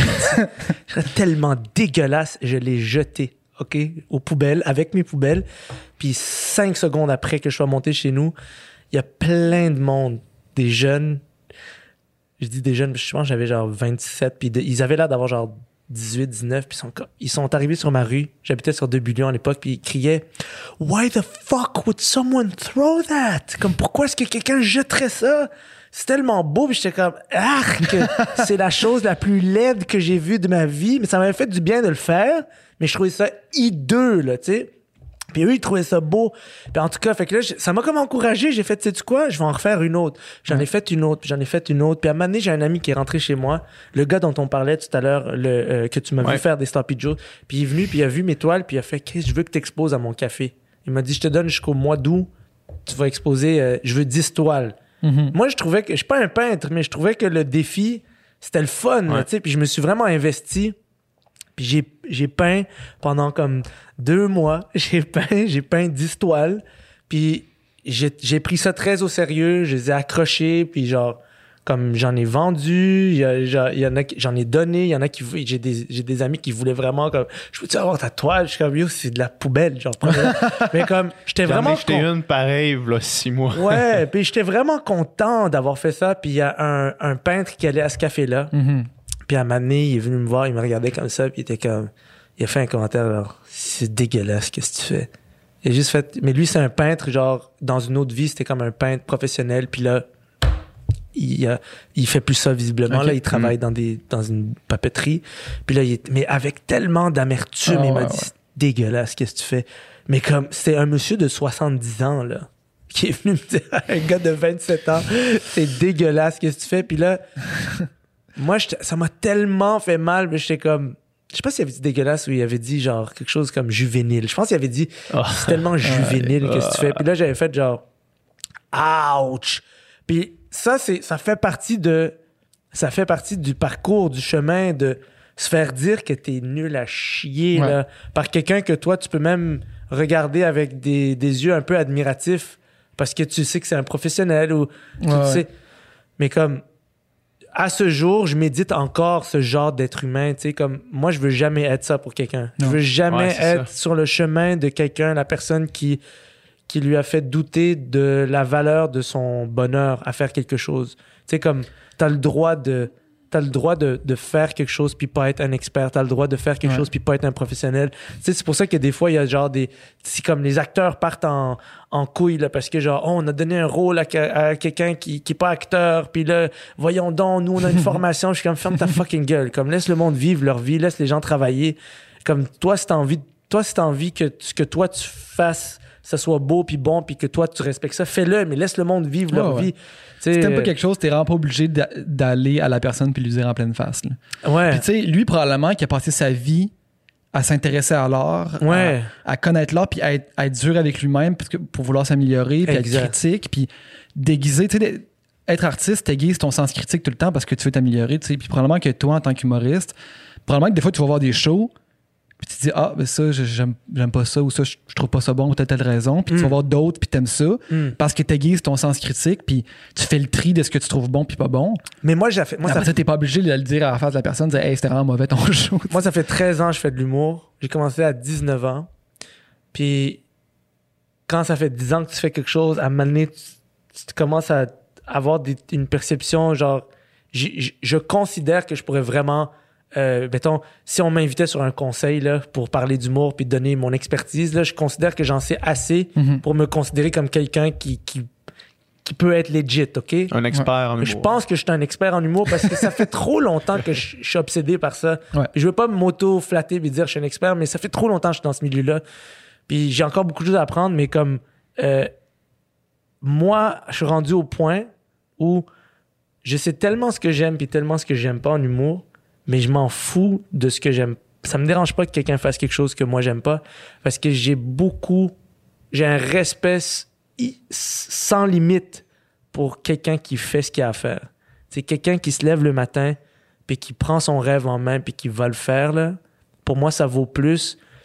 Juste ça, ça vaut plus que toute l'œuvre que tu peux créer. Juste le fait que tu t'es levé à chaque matin et tu t'es dit, je donne une chance à ce que j'ai à faire. Mhm. C'est- Pour moi, c'est ça la. C'est comme. C'est le vrai take-home message. Vivre, c'est tough. C'est dur. Il n'y a rien de facile dans la vie. Puis comme accéder à ses rêves, c'est compliqué. Puis ça vient avec beaucoup de blessures. Puis ça vient avec de la- des difficultés, de la trahison, de la souffrance. J'ai du respect pour n'importe qui qui fait ce qu'il a à faire. Fait que c'est pour ça que je dis je veux pas être ce monsieur-là. Pas parce qu'il avait raison. Moi, je pense que mes toiles, il était le fun. Tu sais, pour un gars que c'est la première fois, je pense que c'était Ouais, ouais. tu sais, c'est, je pense que c'était cool. À- pour preuve, il y a des gens qui me les ont achetés. Je, je, suis pas, je suis pas, euh, je pense pas, que- je pense que lui avait comme une amertume que tu vois dans tous les milieux. Ouais. Euh, surtout, on, on, on- je côtoie les milieux artistiques. Les milieux artistiques, il y a beaucoup de gens amers parce qu'ils pensent qu'ils ont un talent immense, mais ils comprennent pas que c'est rien dans la balance, le talent. C'est rien. C'est le travail, c'est l'intégrité, c'est être honnête avec le monde, c'est c'est collaborer, c'est s'éduquer, apprendre, se relever, euh, la résilience. Tu sais, la résilience, ça fait tellement partie de la game. Apprendre à se relever, parce que c'est juste des... Comme je disais tantôt, c'est que des échecs. Fait que, tu sais, je pense que ce gars-là, c'est... Les gens qui ont abandonné leurs rêves, c'est eux qui sont méchants. C'est eux qui... C'est eux qui vont aller voir les gens, puis... euh, on dit euh, euh, misery loves company. Mhm. Genre, quelqu'un qui a abandonné ses rêves, il va aller voir quelqu'un puis il va essayer de lui transmettre sa maladie. Mhm. Il va essayer d'aller briser son rêve aussi.